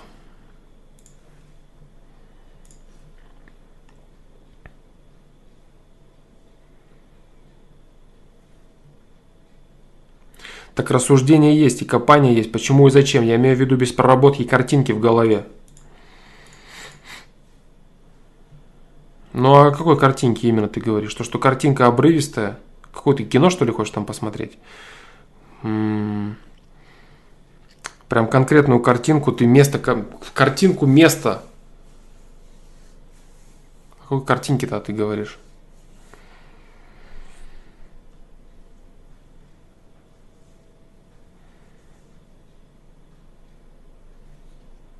О какой картинке-то ты говоришь именно?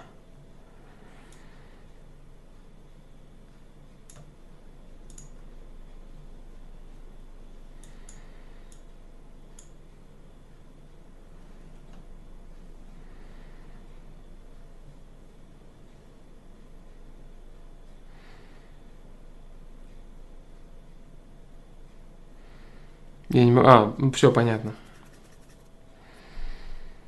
Понятно. Ну, проблема с воображением, да. Проблема с воображением.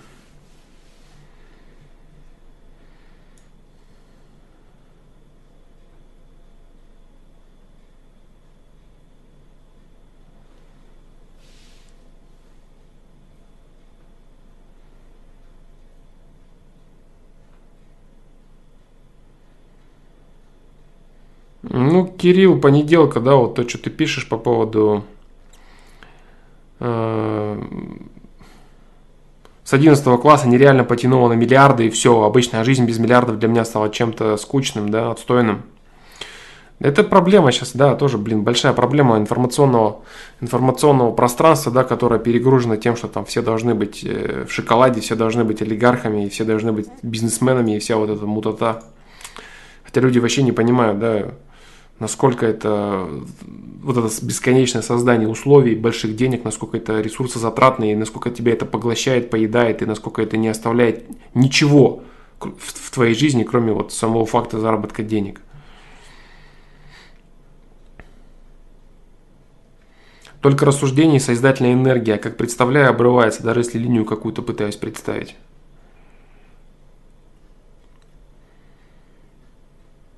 Ну, проблема с воображением. Книги могут помочь тебе, дружище. Да. Реально, книги могут помочь тебе. Картинку не надо видеть.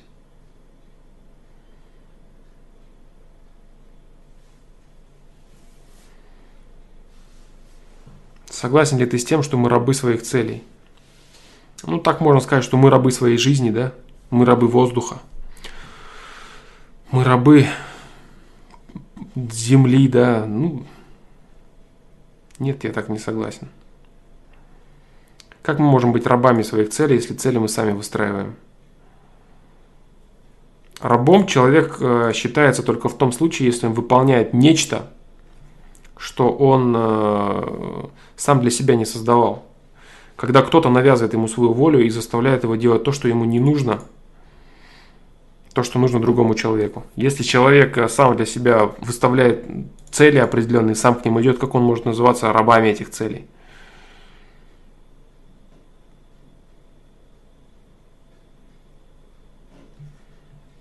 Вот так. Так, так, ладно, наверх я, в общем, сейчас поднимусь, дальше буду читать.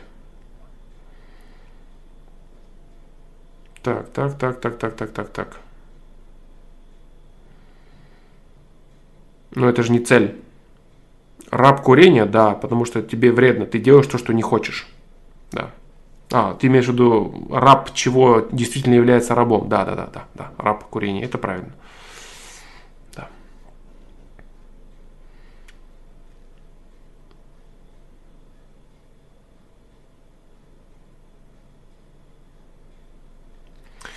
Привет, у тебя вроде два высших образования. Подскажи, как успевать подготовиться к сессии? Учусь на заочном, так как работаю.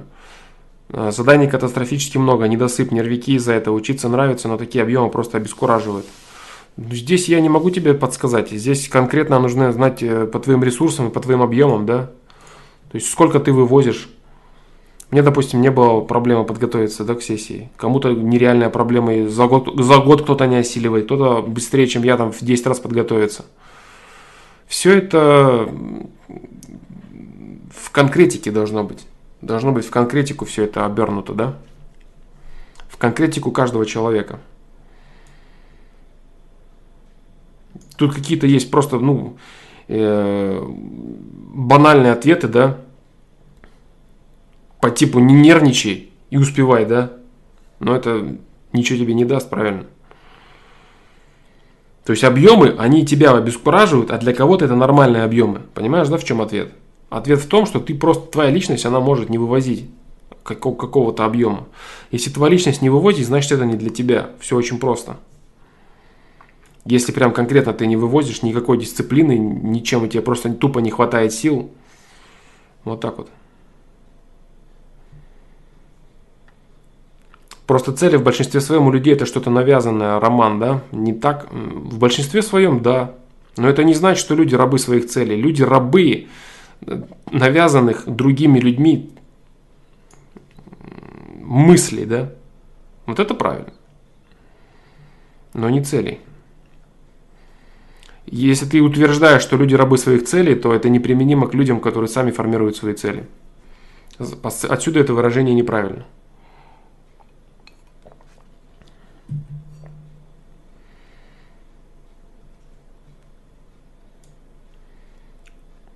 Да.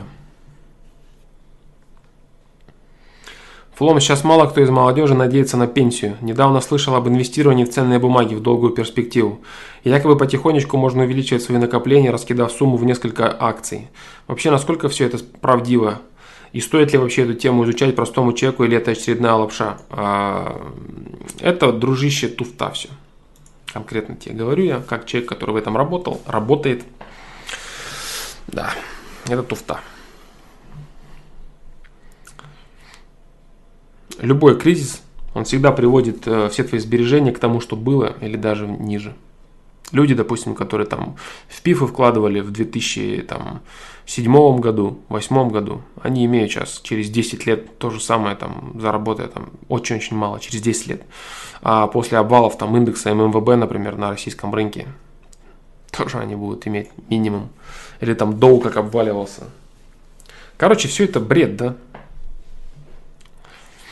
Если ты сам не, спи, не занимаешься спекуляциями на рынке ценных бумаг, а занимаешься на какую-то долгосрочную основу, долгосрочные какие-то инвестиции. Есть такое выражение у трейдеров, оно очень правильное. Инвестиция – это ошибочная спекуляция. И все рассказы всяких людей, которые выманивают у тебя бабки про долгосрочные инвестиции, это все так, прохлада.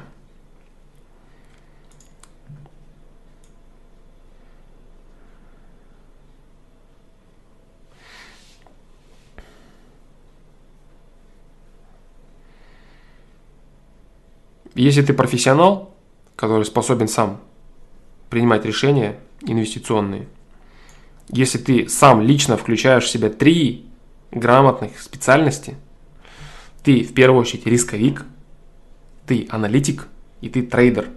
Ты не тот аналитик, который болтун, выступающий по РБК, который говорит, что если вот это, то будет рост, а если вот то, то падение. А аналитик, который знает, что, что из этих двух вещей будет таки, да, не в стопроцентном выражении, точно вот это, а вероятность. Допустим, 70% будет вот это, 30% вот это. Следовательно, основываемся на этом. Вот что то нормальный аналитик. А Болтун, выступающий на РБК, который рассказывает, что вот это будет значит то, а вот то значит вот это. Это просто чувак, который на зарплате сидит и корчит из себя умника, который что-то в этом понимает, да? Вот так вот.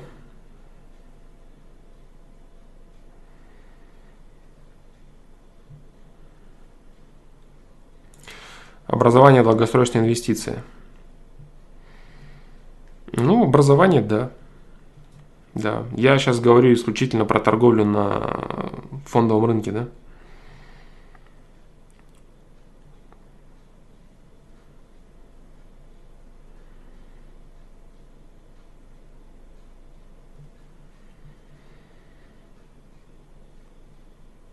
Площадку MGFX нет, про конкретную площадку я не слышал про эту. Не слышал я про эту конкретную площадку. Зовут торговать. Я не знаю, на чем тебя зовут торговать. Чем зовут тебя торговать, да?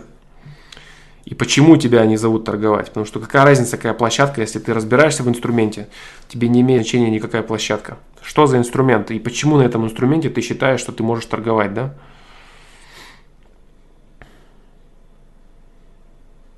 Так. Мне вот интересно, когда ты вслух говоришь так, так, так и вот так. Это из-за того, что ты в шахматы много играл? А, не знаю. Не знаю, я так не думаю. Я так говорил и раньше, до того, как играл в шахматы активно.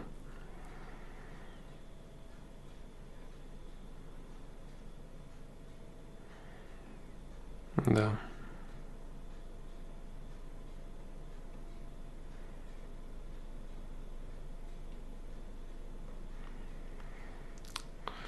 Не хочу отчисляться из вуза. Получается позор какой-то. Папа очень расстроится, у меня сейчас куча долгов. Пусть я и начал отрабатывать. Если пойду туда, то я останусь без работы на шее родителей.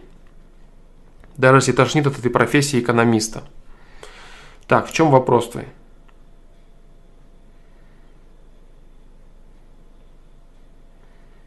Алан Миллер золотом. Нет, Алан Миллер, не лезь в золото. В торговлю золотом не надо лезть. Все говорят, короче, не лезь.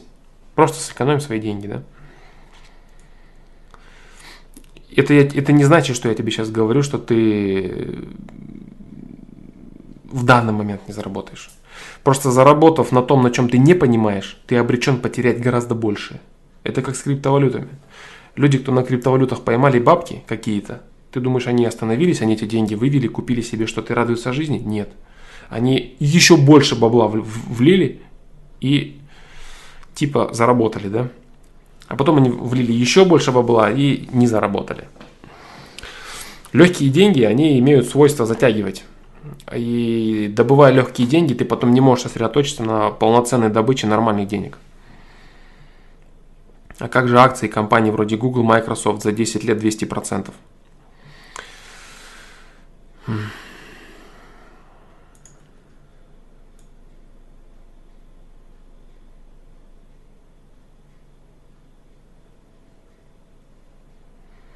Ну, я говорил про российский рынок, да. И говорить о такой компании, как Google, да, не совсем, по-моему, правильно. Есть компании, которые там выстреливают очень сильно, очень быстро, очень резко. И если человек покупает нужные акции, это не значит, что это э, правило, да. Обычно люди вкладывают э, средства в индексные фонды. Обычно они составляют портфели акций. И если даже в этом портфеле оказывается какая-то очень успешная бумага, то остальные бумаги, которые являются для диверсификации активов, да, они тянут портфель вниз или к усреднению к определенному.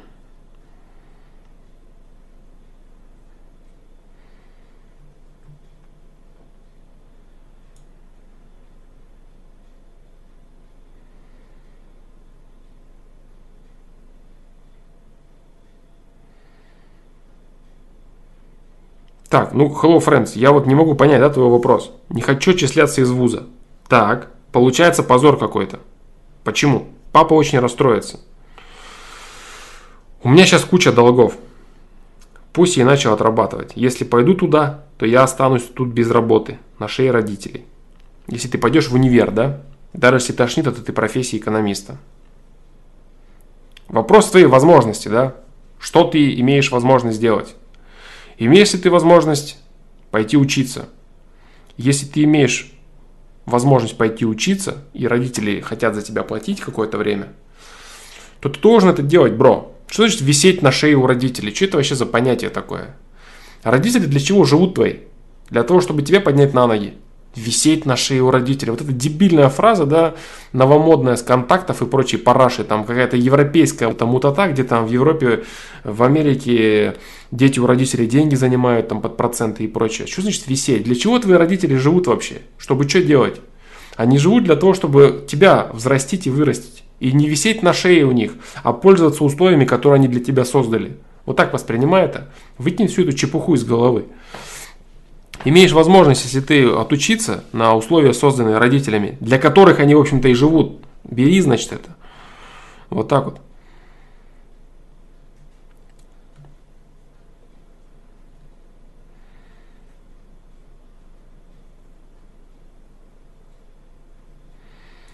Вот так вот.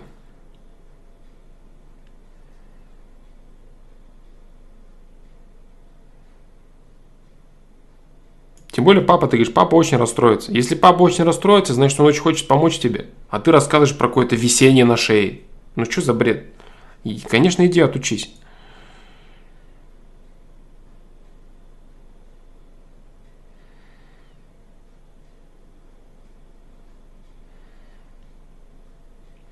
Я как-то два месяца вставал в 5 утра и бегал по 40 минут зимой. И мне после этого ни перед кем раболепствовать не возникало никакого желания. Ну вот, вот, вот, да. Это к вопросу о, о авторитетности, да, и раболепии. Да. Вот это точно, да. То есть взращивать надо в первую очередь свой авторитет. Да. Не самодурством и дебилизмом, что я там царь и круче всех, а по факту своей самодисциплины, саморазвитием с грани своих личностей. И все, и не будет у тебя никаких авторитетов, перед которыми ты раболепишь. Будут люди, просто которых ты уважаешь, которых ты считаешь достойными людьми. С ними ты будешь вести себя достойно и нормально. С недостойными людьми будешь вести себя индифферентно, безразлично. Все. Ну, неправильно, да, Кирилл, ты говоришь. Вот, кстати, Флом, что ты думаешь насчет, насчет того, что то, что в жизни постоянное философствование, нифига не нужно для жизни. Более того, с ним хуже. Потому что по большому счету, кроме как понимания всего, как все устроено, больше это ничего не дает, а только мешает. Мне кажется, гораздо лучше вообще не париться и тупо счастливо жить. А чем глубже, тем хуже, потому что понимаешь, насколько все ужасно устроено. Ну, вопрос глубины, да? Насколько глубоко ты погрузился? Насколько глубоко ты погрузился в своем изучении? Если ты погрузился до уровня паблика Лепра или МДК, да, и ты погрузился на уровень цинизма, то ты, значит, недалеко погрузился, да. Я вчера об этом говорил по поводу второго уровня. По поводу того, когда человек спрашивал касательно разочарования, разочарования в людях, да. Вот. А по поводу того, того, что ты, тебе будет мешать, допустим, или вредить понимание системы созидающей гармонии, это не так. Нет. Вопрос в том, в каком направлении ты мыслишь, да? То есть, что ты для себя открываешь, что ты имеешь, да? Насколько ты способен, на какую глубину ты способен погрузиться.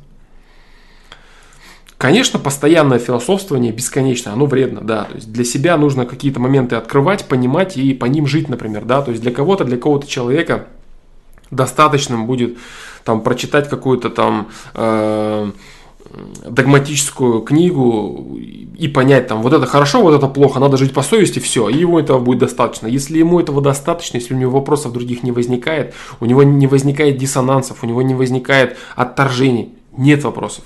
Пусть, конечно, он живет счастливо, как ты говоришь, не парится и живет счастливо, если он может.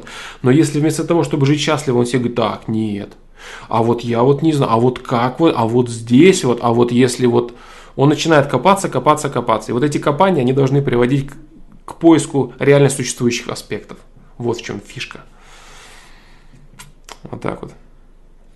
Понимание, как все устроено, влияет на все твои выборы в жизни. Конечно, да. Если ты, допустим, не понимаешь э, существование визуализации, если ты не, поним, не знаешь о существовании, допустим, событийных проекций, то ты вообще не понимаешь, какой смысл там не делать зло, там совершать нормальные поступки, достойно относиться там, там э, в любви, в дружбе к людям и так далее. Если ты начитался какой-нибудь цинизма, да, и думаешь, что все это бред, все это чушь, и самое главное, кто кого обманет, то там хитрость, манипуляции. Если ты вот на таком уровне находишься и думаешь, что это вот это вот самый пик человеческой хитрости. Это о, как интересно, да? Вот, ну и что ты знаешь тогда? Знаешь ты мало тогда, и все у тебя плохо. Юг Йога, здорово, Флом, отличный интерьер, красава. Спасибо, дружище. Hello, friends. Учиться там, где не хочу, альтернативы нет. Сомнения в цели обучения. Ну и будут у меня возможности. И что дальше? Типа, такие вопросы у меня возникают. Но если у тебя альтернативы нет, критикуешь, предлагай, да? Это вот, этому правилу нужно следовать. Высшее образование, которое тебе предлагает отец, если у тебя нет альтернативы, закончи его. Это же не так, что ты говоришь, я не хочу здесь учиться, а вот хочу вот то-то делать. Работать ты сейчас ломишься.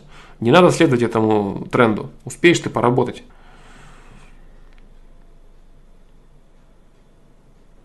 Но в том плане, что я вот сейчас понял, что на самом деле маркетинг это ужасная штука, которая манипулирует чужим сознанием. Вообще капитализм ужасная вещь, а мог бы просто не париться.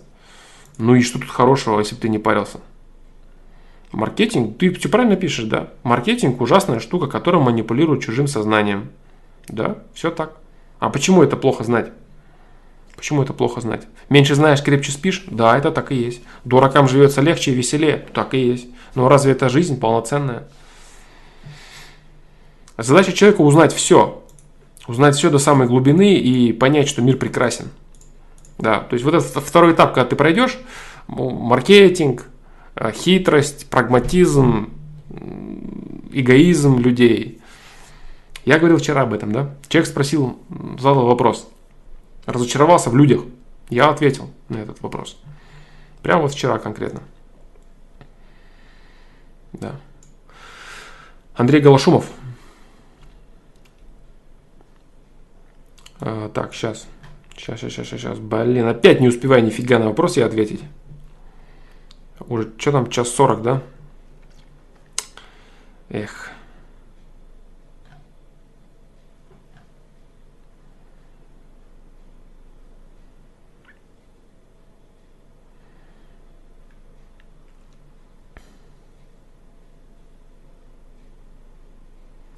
Флом, кстати, что за тема, что Земля это тюрьма из откровений, сам знаешь кого, дичь какая-то. Мне кажется, слишком извратное сравнение.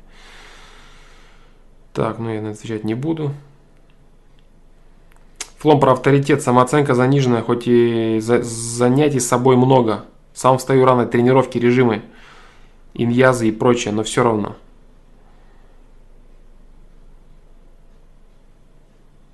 Андрей Голошумов, потому что прогрессировать нужно, а не формально выполнять все, это интеллигентный человек отвечает.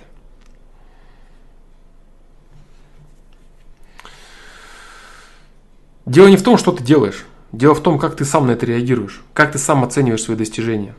Э, некоторые люди имеют реально высокие достижения, объективно высокие достижения, но все равно считают себя ужасными, никчемными и людьми ничего не заслуживающими. А есть люди самодуры, да, которые вот, э, у которых ничего нету, да, и которые мнят себя великими, великолепными людьми. Поэтому все зависит от того, как ты воспринимаешь свои имеющиеся активы, свои имеющиеся заслуги и так далее. Вот в чем фишка.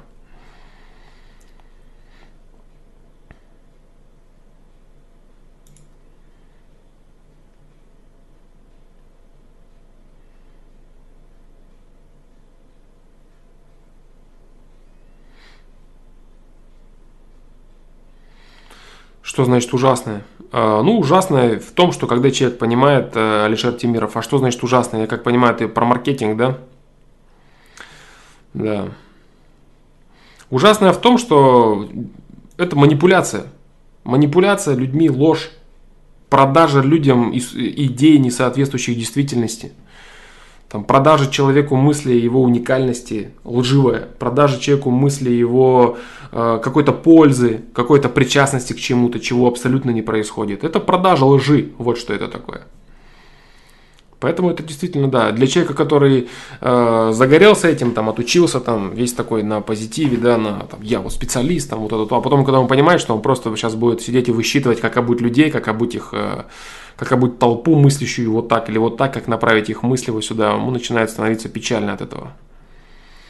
Александр, какое отношение у вас к алкоголю?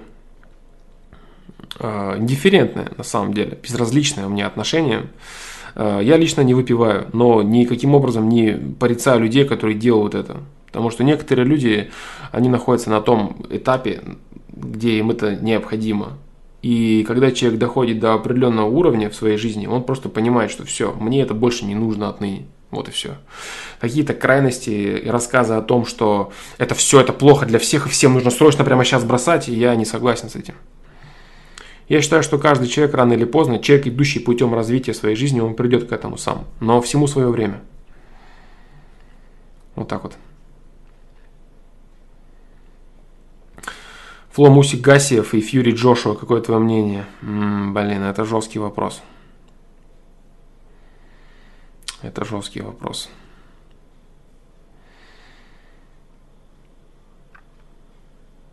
Ну, Гасиев что-то показал очень, очень серьезную выносливость. Прям, ну, блин, прям капец какую серьезную.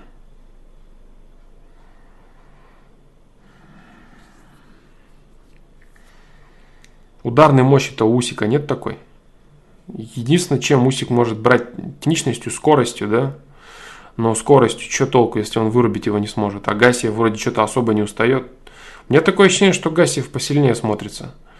До предыдущего э, боя Гасиева с этим, как это, Дортикус или кто там был, постоянно двух этих путаю, блин, Дортикус и вот второй.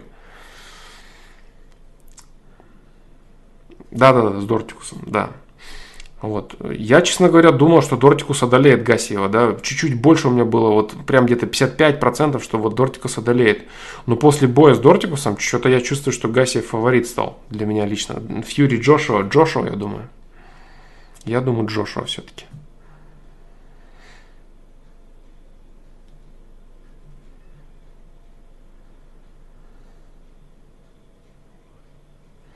Флом, как считаешь, убивают ли родители своих детей, когда в ответ на их стремление, убивают в кавычках, в ответ на их стремление и мечты говорят про юношеский максимализм и так далее? Я думаю, что да.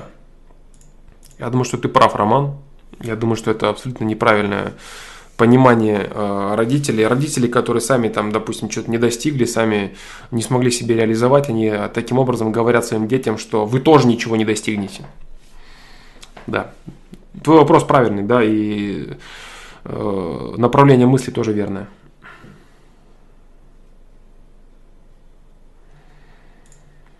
Как воспитать сына самостоятельным и целеустремленным? Э, ты знаешь, на самом деле никак. На самом деле никак, потому что, во-первых, можно начать рассказывать про собственный пример, во-вторых, можно рассказывать про какие-то методики воспитания и так далее. Я сторонник такого понимания, что человек э, приходит сюда со своим набором параметров и переменных. И задача родителя не воспитать его кого-то, это не собака, да?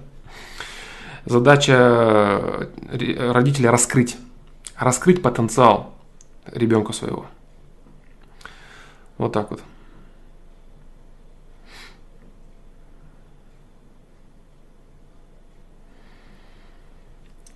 самостоятельным и целеустремленным.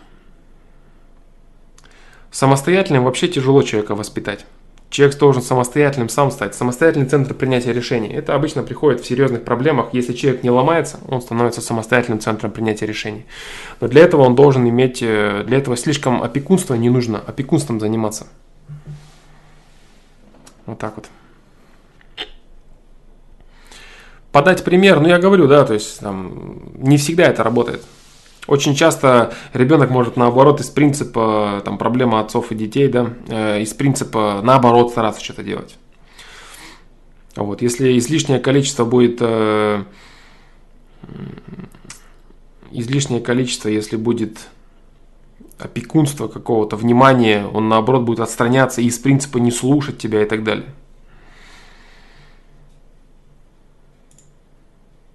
Ты прислушайся к своему ребенку что у него есть, что он хочет, что он несет вообще в этот мир.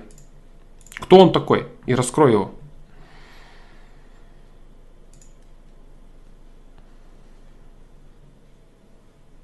Мои друзья грузят своих детей учебой и спортом с 5 лет. Зачем это? Не, абсолютно неправильно это. Абсолютно неправильно.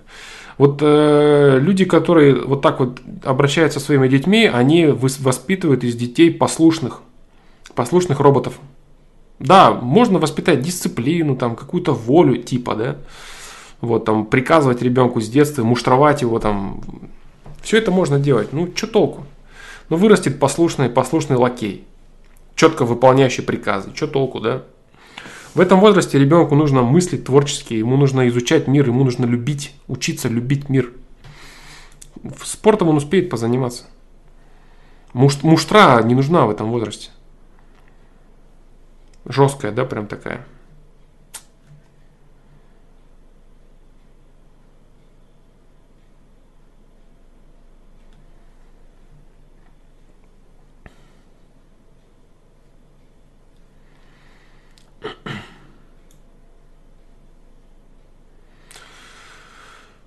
Да, Кирилл Понеделька. Вот примерно так и получилось. Работал в продажах год довольно-таки успешно и старался обманывать и думать только о своей выгоде. Хотя мне это вообще не свойственно. И вот теперь кардинально измени... изменил мнение на этот счет. Ну, я тебе могу сказать про себя. Да, я работал э, начальником отдела маркетинга и продаж в инвестиционных компаниях. Ты понимаешь, да, что это значит? Инвестиционные компании, которые выманивают из клиентов деньги, да? И с, моей, с, с, моим, э, с моими способностями говорить и убеждать людей все получалось неплохо, да? Но это не очень.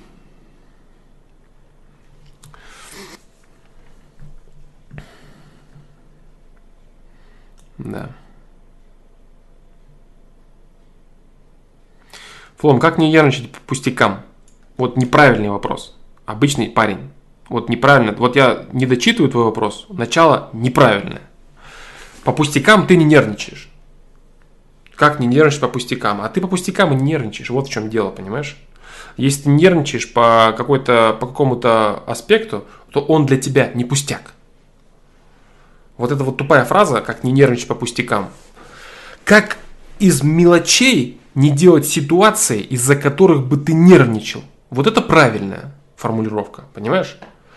Как в мелочах перестать видеть ситуации, из-за которых следует нервничать. Вот это правильно. Как не нервничать по, по пустякам, по мелочам. Если ты нервничаешь, значит для тебя это важно. Пересматривать нужно ситуацию, ее критичность, ее важность, уровень ее важности. Продолжение этого вопроса. Флом, как не нервничать по пустякам? Я бываю в таких стрессовых ситуациях, когда даже не знаю, что может меня хоть чуточку вывести из себя. А бывает могу вспылить из-за какой-то мелочи в быту. Это не мелочь для тебя, значит, понимаешь? Если ты вспыливаешь из-за якобы мелочи в быту, допустим, там с женой, с близким человеком, значит у тебя есть какой-то нерешенный вопрос именно конкретно с этими людьми. И эти мелочи не являются лишь очередными каплями к, к приближающемуся и разрастающемуся, развивающемуся конфликту. Вот так вот.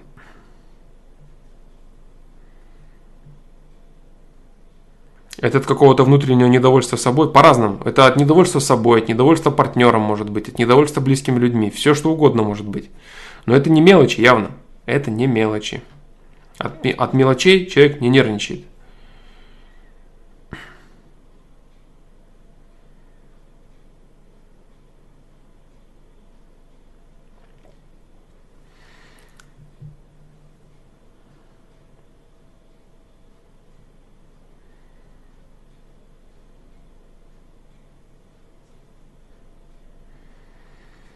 Романа, что им говорить, что все круто и все получится, хотя это не так про детей, да?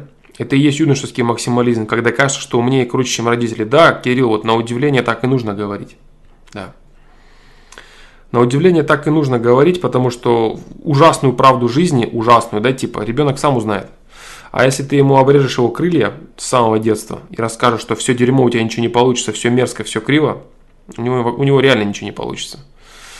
А, пусть у ребенка будет небольшой перекос, небольшой перегиб на юношеский максимализм, который жизнь подрихтует. В чем-то он разочаруется, в чем-то жизнь углы подровняет, но он будет стремиться, и он добьется большего.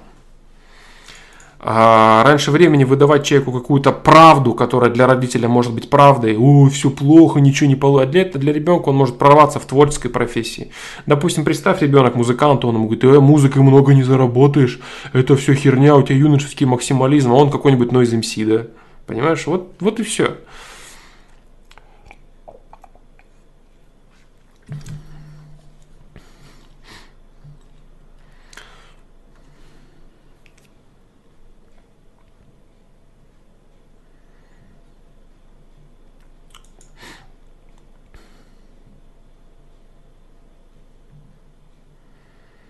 По поводу иудаизма ничего не буду говорить.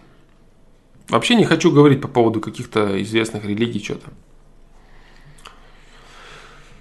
Кто считает это правильным, нужным, верным для себя, пусть следует, пусть получает от этого счастье какое-то, пусть получает развитие своей личности, пусть получает э, принадлежность к чему-то важному на его взгляд. Это же замечательно, если человек находит для себя ответы в этом. Почему нет?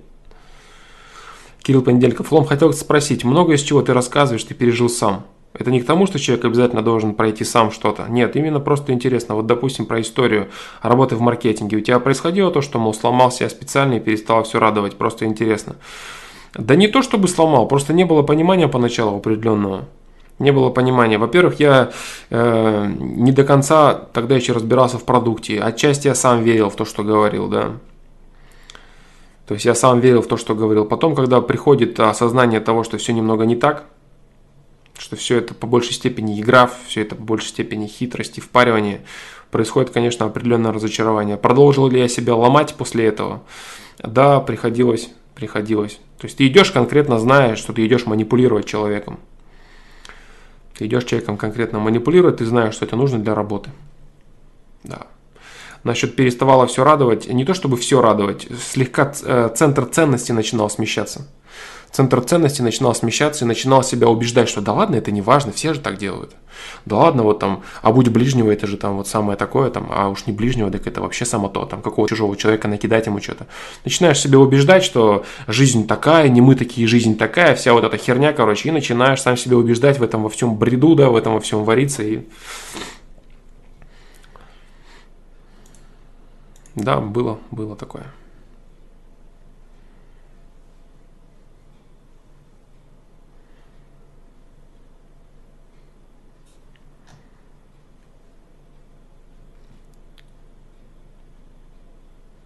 Анонимно free. Three.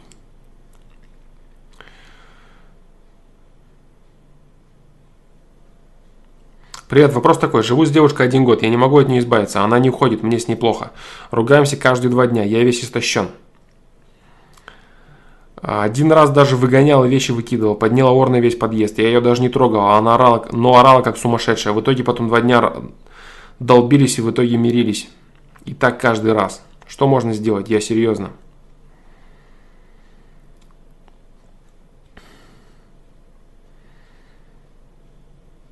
Ну, в смысле, ты силы выкидывал, она приходила, ты что-то там выяснял. О чем ты вообще говоришь, бро? Что делать? Мы уже оскорбляем друг друга и чуть не деремся, но она не уходит.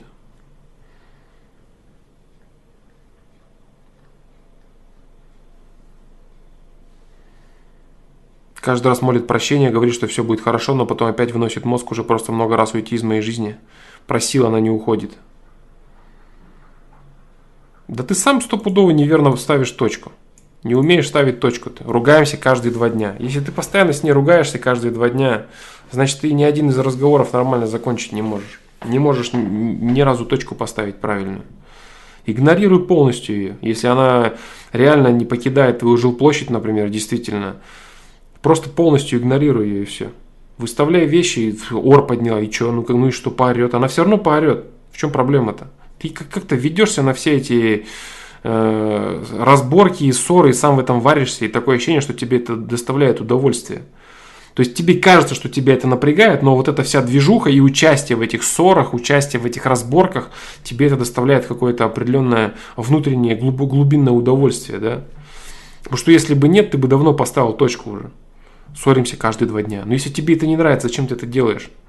Люди сами иногда не понимают. Им кажется, что им это не нравится, они хотят от этого избавиться, но они на самом деле жить без этого не могут. Без выяснений, без ссор, без хаваторов, без каких-то там разборок бесконечных. Это часть их жизни, им это нравится. Хотя они искренне верят в то, что это не так. Если ты истощен, значит твоя задача игнорировать просто ее присутствие спокойно объясняя ей, что ты хочешь, чтобы она ушла, и игнорировать ее присутствие, и все. Если ты проявляешь на ней какие-то эмоции, значит она тебе не безразлична. Если ты собираешься выставить ее, выкинуть ее вещи за дверь, сделай это, и все.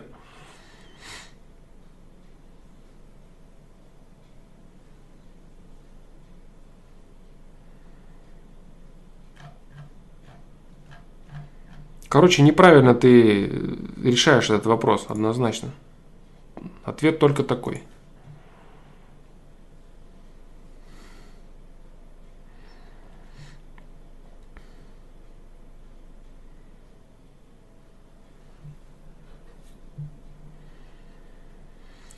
Почему экономия денег приводит к их потере? Везде сейчас такая инфа. Если ты экономишь вообще свои ресурсы, откладываешь, экономишь там и так далее. Это правильно. Да, приходит, приводит это к их потере. Обязательно. Если ты не используешь и не реализуешь так или иначе свои ресурсы, ты таким образом говоришь системе, что мне и хватает и тех, которые у меня есть. Понимаешь? Ты не реализуешь то, что у тебя есть.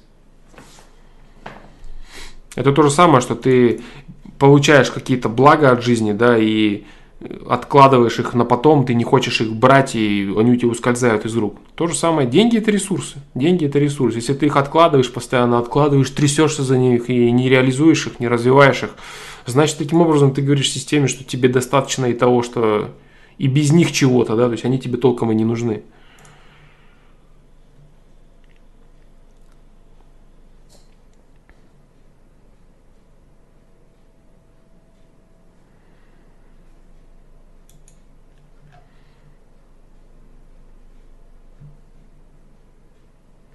Она встает за спиной и стоит бесконечно, задает один и тот же вопрос. Если выгоню, преследует везде. Если блокирую, с других номеров звонит. Полное преследование. Ты просто с таким не сталкивался, как и я ранее.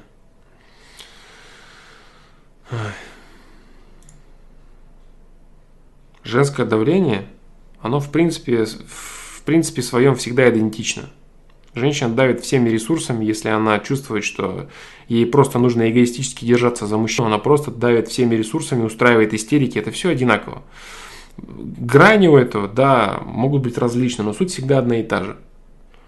Все будет хорошо, все будет нормально, плач, истерики, разборки. Если ты в них вкупаешься, ты продолжаешь это все бесконечно. У нас ссоры через каждые два дня, потом все нормально, потом выясняем. Ты сам в этом во всем участвуешь. Участвуешь ты сам. Она стоит. Сколько она будет стоять? Неделю, что ли, она будет стоять? Ты помолчишь там 5 минут, потом говно у тебя наружу кипит, ты начинаешь разбираться, начинаешь орать, пердеть, пыхтеть, устраивать истерику, скандал, и включаешься в эту ее движуху. Да и все.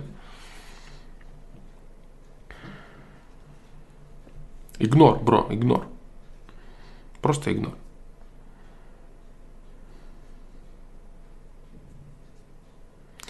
Флом, правда ли, что у бедных и богатых разный образ мышления? Может ли нищеброд стать богатым? Да, правда, разные у них образы мышления.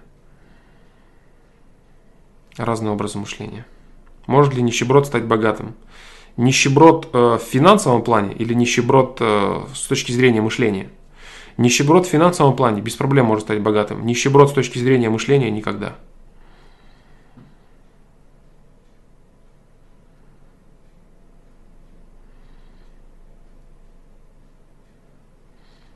Неправильное, э, анонимно 3, неправильное, неправильное средство Неправильное средство игнорирования и отторжения ты выбираешь, дружище. Ты сам вписываешься в движухи, в разборки. Сам ты вписываешься в них. Ты какое-то время помолчишь, потом начинаешь хавать ее эти претензии на разборки. Начинаешь в них участвовать, варишься в этом во всем. Да, конечно, а так твоя ситуация уникальная, и никто ее никогда не видел, ни у кого такого не было. Так каждый человек думает.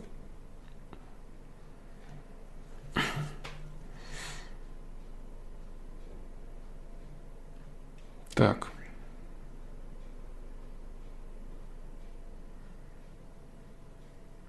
Ты представь, она стоит за спиной одно и то же, и так всюду от этого не скрыться. Но она типа как в фильме «Крик», да? Куда бы ты ни обернулся, везде она сзади чик и стоит, да? Или как в ужасах каких-нибудь. Ты поворачиваешься и зомбак все время сзади, да? Че ты какой-то бред тут лепишь? Нереалистичный.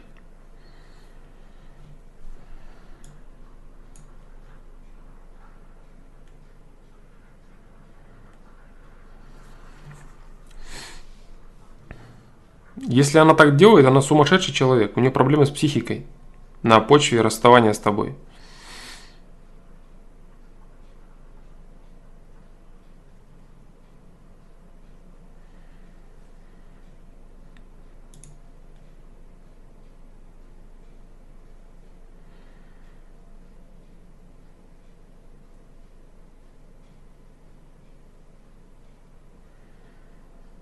Она сумасшедшая. Ну вот с этого бы и начинал, дружище. Зачем ты тогда, зачем ты тогда начал говорить вообще не об этом? Если ты реально сумасшедший человек, здесь нужна клиника, здесь нужны специалисты, здесь нужна либо полиция, либо врачи. Либо нужно ее в психушку сдавать, либо нужно ее закрывать. Начинал бы сразу с этого. Разборки какие-то. Если ты говоришь, что это действительно человек сумасшедший, ну, значит, нужно его изолировать от себя. Вот так вот.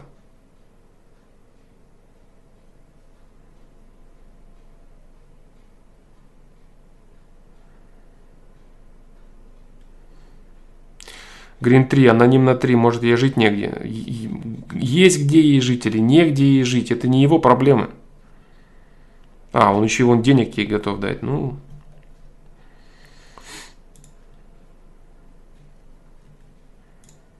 Если этот человек прекращает отношения с этой женщиной, да, и смотря какие финансовые обязательства, конечно, их связывают. Что у них есть между собой? Он же говорит, девушка.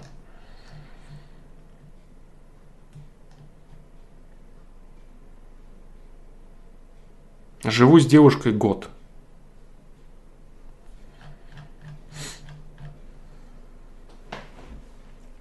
Так, ну, в общем, я тебе говорю, вызывай дурку, да, бро. Вызывай дурку или полицию.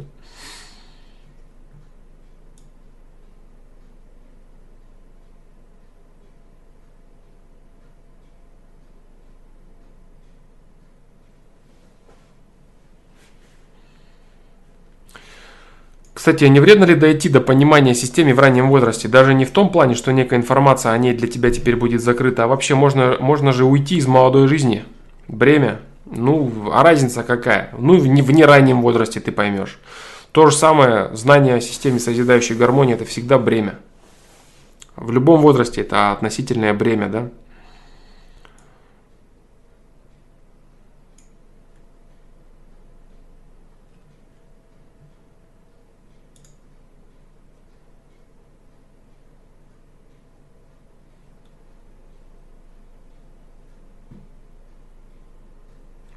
А в чем ключевое различие между мышлением богатых и бедных?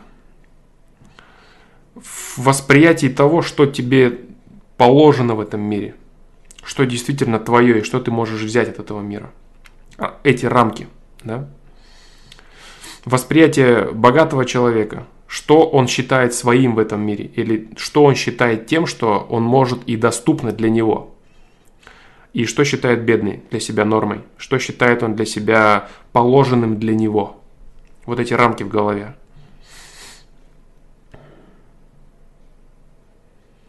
Как он смотрит на благо мира, на других людей и так далее. Слайд войти. Лично на своем примере. Вырос в бедной семье. Окружение тоже не богатое. Из детства такое убеждение, что богатые это особые люди, и там простым это не дано. Можно ли как-то это убеждение изменить? Ну вот, видишь. Вот. Нам это не дано. Чем ты отличаешься? Ты из, из, из, того, из той же самой плоти и крови ты, бро. Из той же самой абсолютно. Из той же самой плоти и крови ты. Это как вот некоторые люди вопрос задавали, типа там, вот там кому-то не положено там на яхтах ездить, там кому-то там не дано, не нужно, это не для него. Вот это у него не для него только до тех пор, пока он так думает. И все. Изменить это осознание очень сложно, потому что как бы ты себя в этом не убеждал, если ты не мыслишь так, ты будешь только лишь думать, нет, мне это положено, я это мое, а внутри у тебя будет сомнение, ты будешь говорить, да нет, конечно, это все херня, конечно, мне это нет, я просто сам себя обманываю. Вот. Это глубина осознания равенства людей. Как только оно у тебя придет, ты сразу поймешь, что вообще в этом мире есть, и что такое что такое материальное благо, и что нет никакой разницы между богатым человеком и тобой, например, да. Что ты можешь поиметь все то же самое, что и он, что тебе доступно все то же самое, что и ему.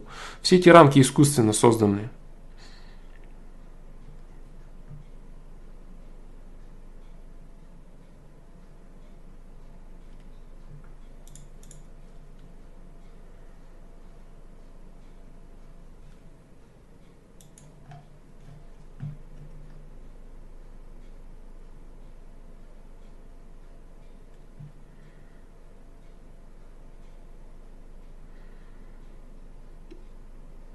Аноним на 3. Хватит рассказывать какой-то бред. Теперь она у тебя уже сумасшедшей стала. Вызови полицию, бро. Вызови... С... Дурку вызови. Все же очень просто. Че ты тут какую-то трагедию ломаешь?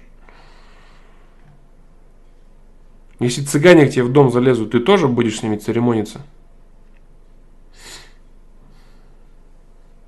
Ничего про цыган не имею, да? Там толерантность и все такое. Пис, там мир.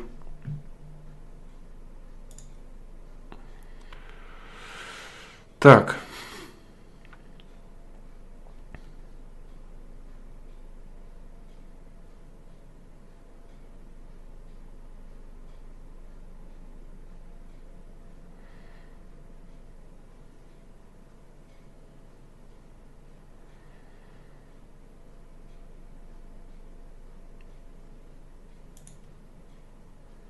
Ну вот Анна Котикова правильно пишет. А если бы бомж себе домой залез, ты бы тоже его не мог прогнать? Или все-таки ты бы позвонил в полицию? Ну вот, да, да, да. Так, ну чё, братва и сестерва?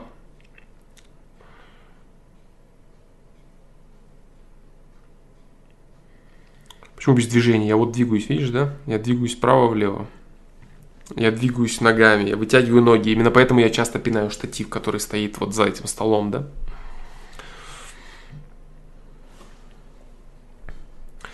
Так, так, так, так. Да я просто на время смотрю, да, я думаю, блин, наверное, все. Надо вот уже останавливать трансляцию. Два с лишним часа уже идет. Давайте, наверное, да.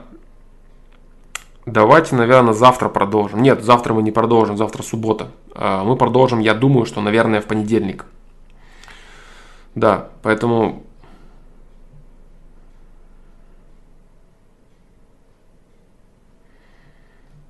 Да, и я думаю, что давайте, наверное... Я постарался ответить на все, что мог.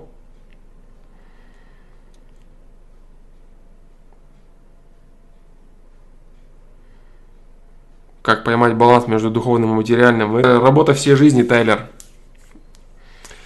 Это работа всей жизни, дружище. Это не так просто. А, вот так вот и взял и захотел да, это сделать. Поймал баланс такой раз. Вычитал книгу или там фломастер что-то сказал на стриме. Все эти крупицы, которые ты собираешь, это и есть все для того, чтобы смочь это сделать. Это работа всей жизни человека. Вот так вот. Вот так вот. Поэтому все, ребята, блин, спасибо большое. Я рад, что сегодня стрим тоже получился. Очень круто. А, постараюсь провести стрим в понедельник. Извините опять, что вопросы не могу. Но видите, вопросы я пытаюсь отвечать, они появляются, появляются появляются. Поэтому на все вопросы я, к сожалению, не могу ответить. Вот, на что могу, на то отвечаю. Очень рад, что получилось два дня подряд простримить. Я думаю, что в понедельник у меня получится снова, да. Поэтому всем Большое спасибо и до понедельника.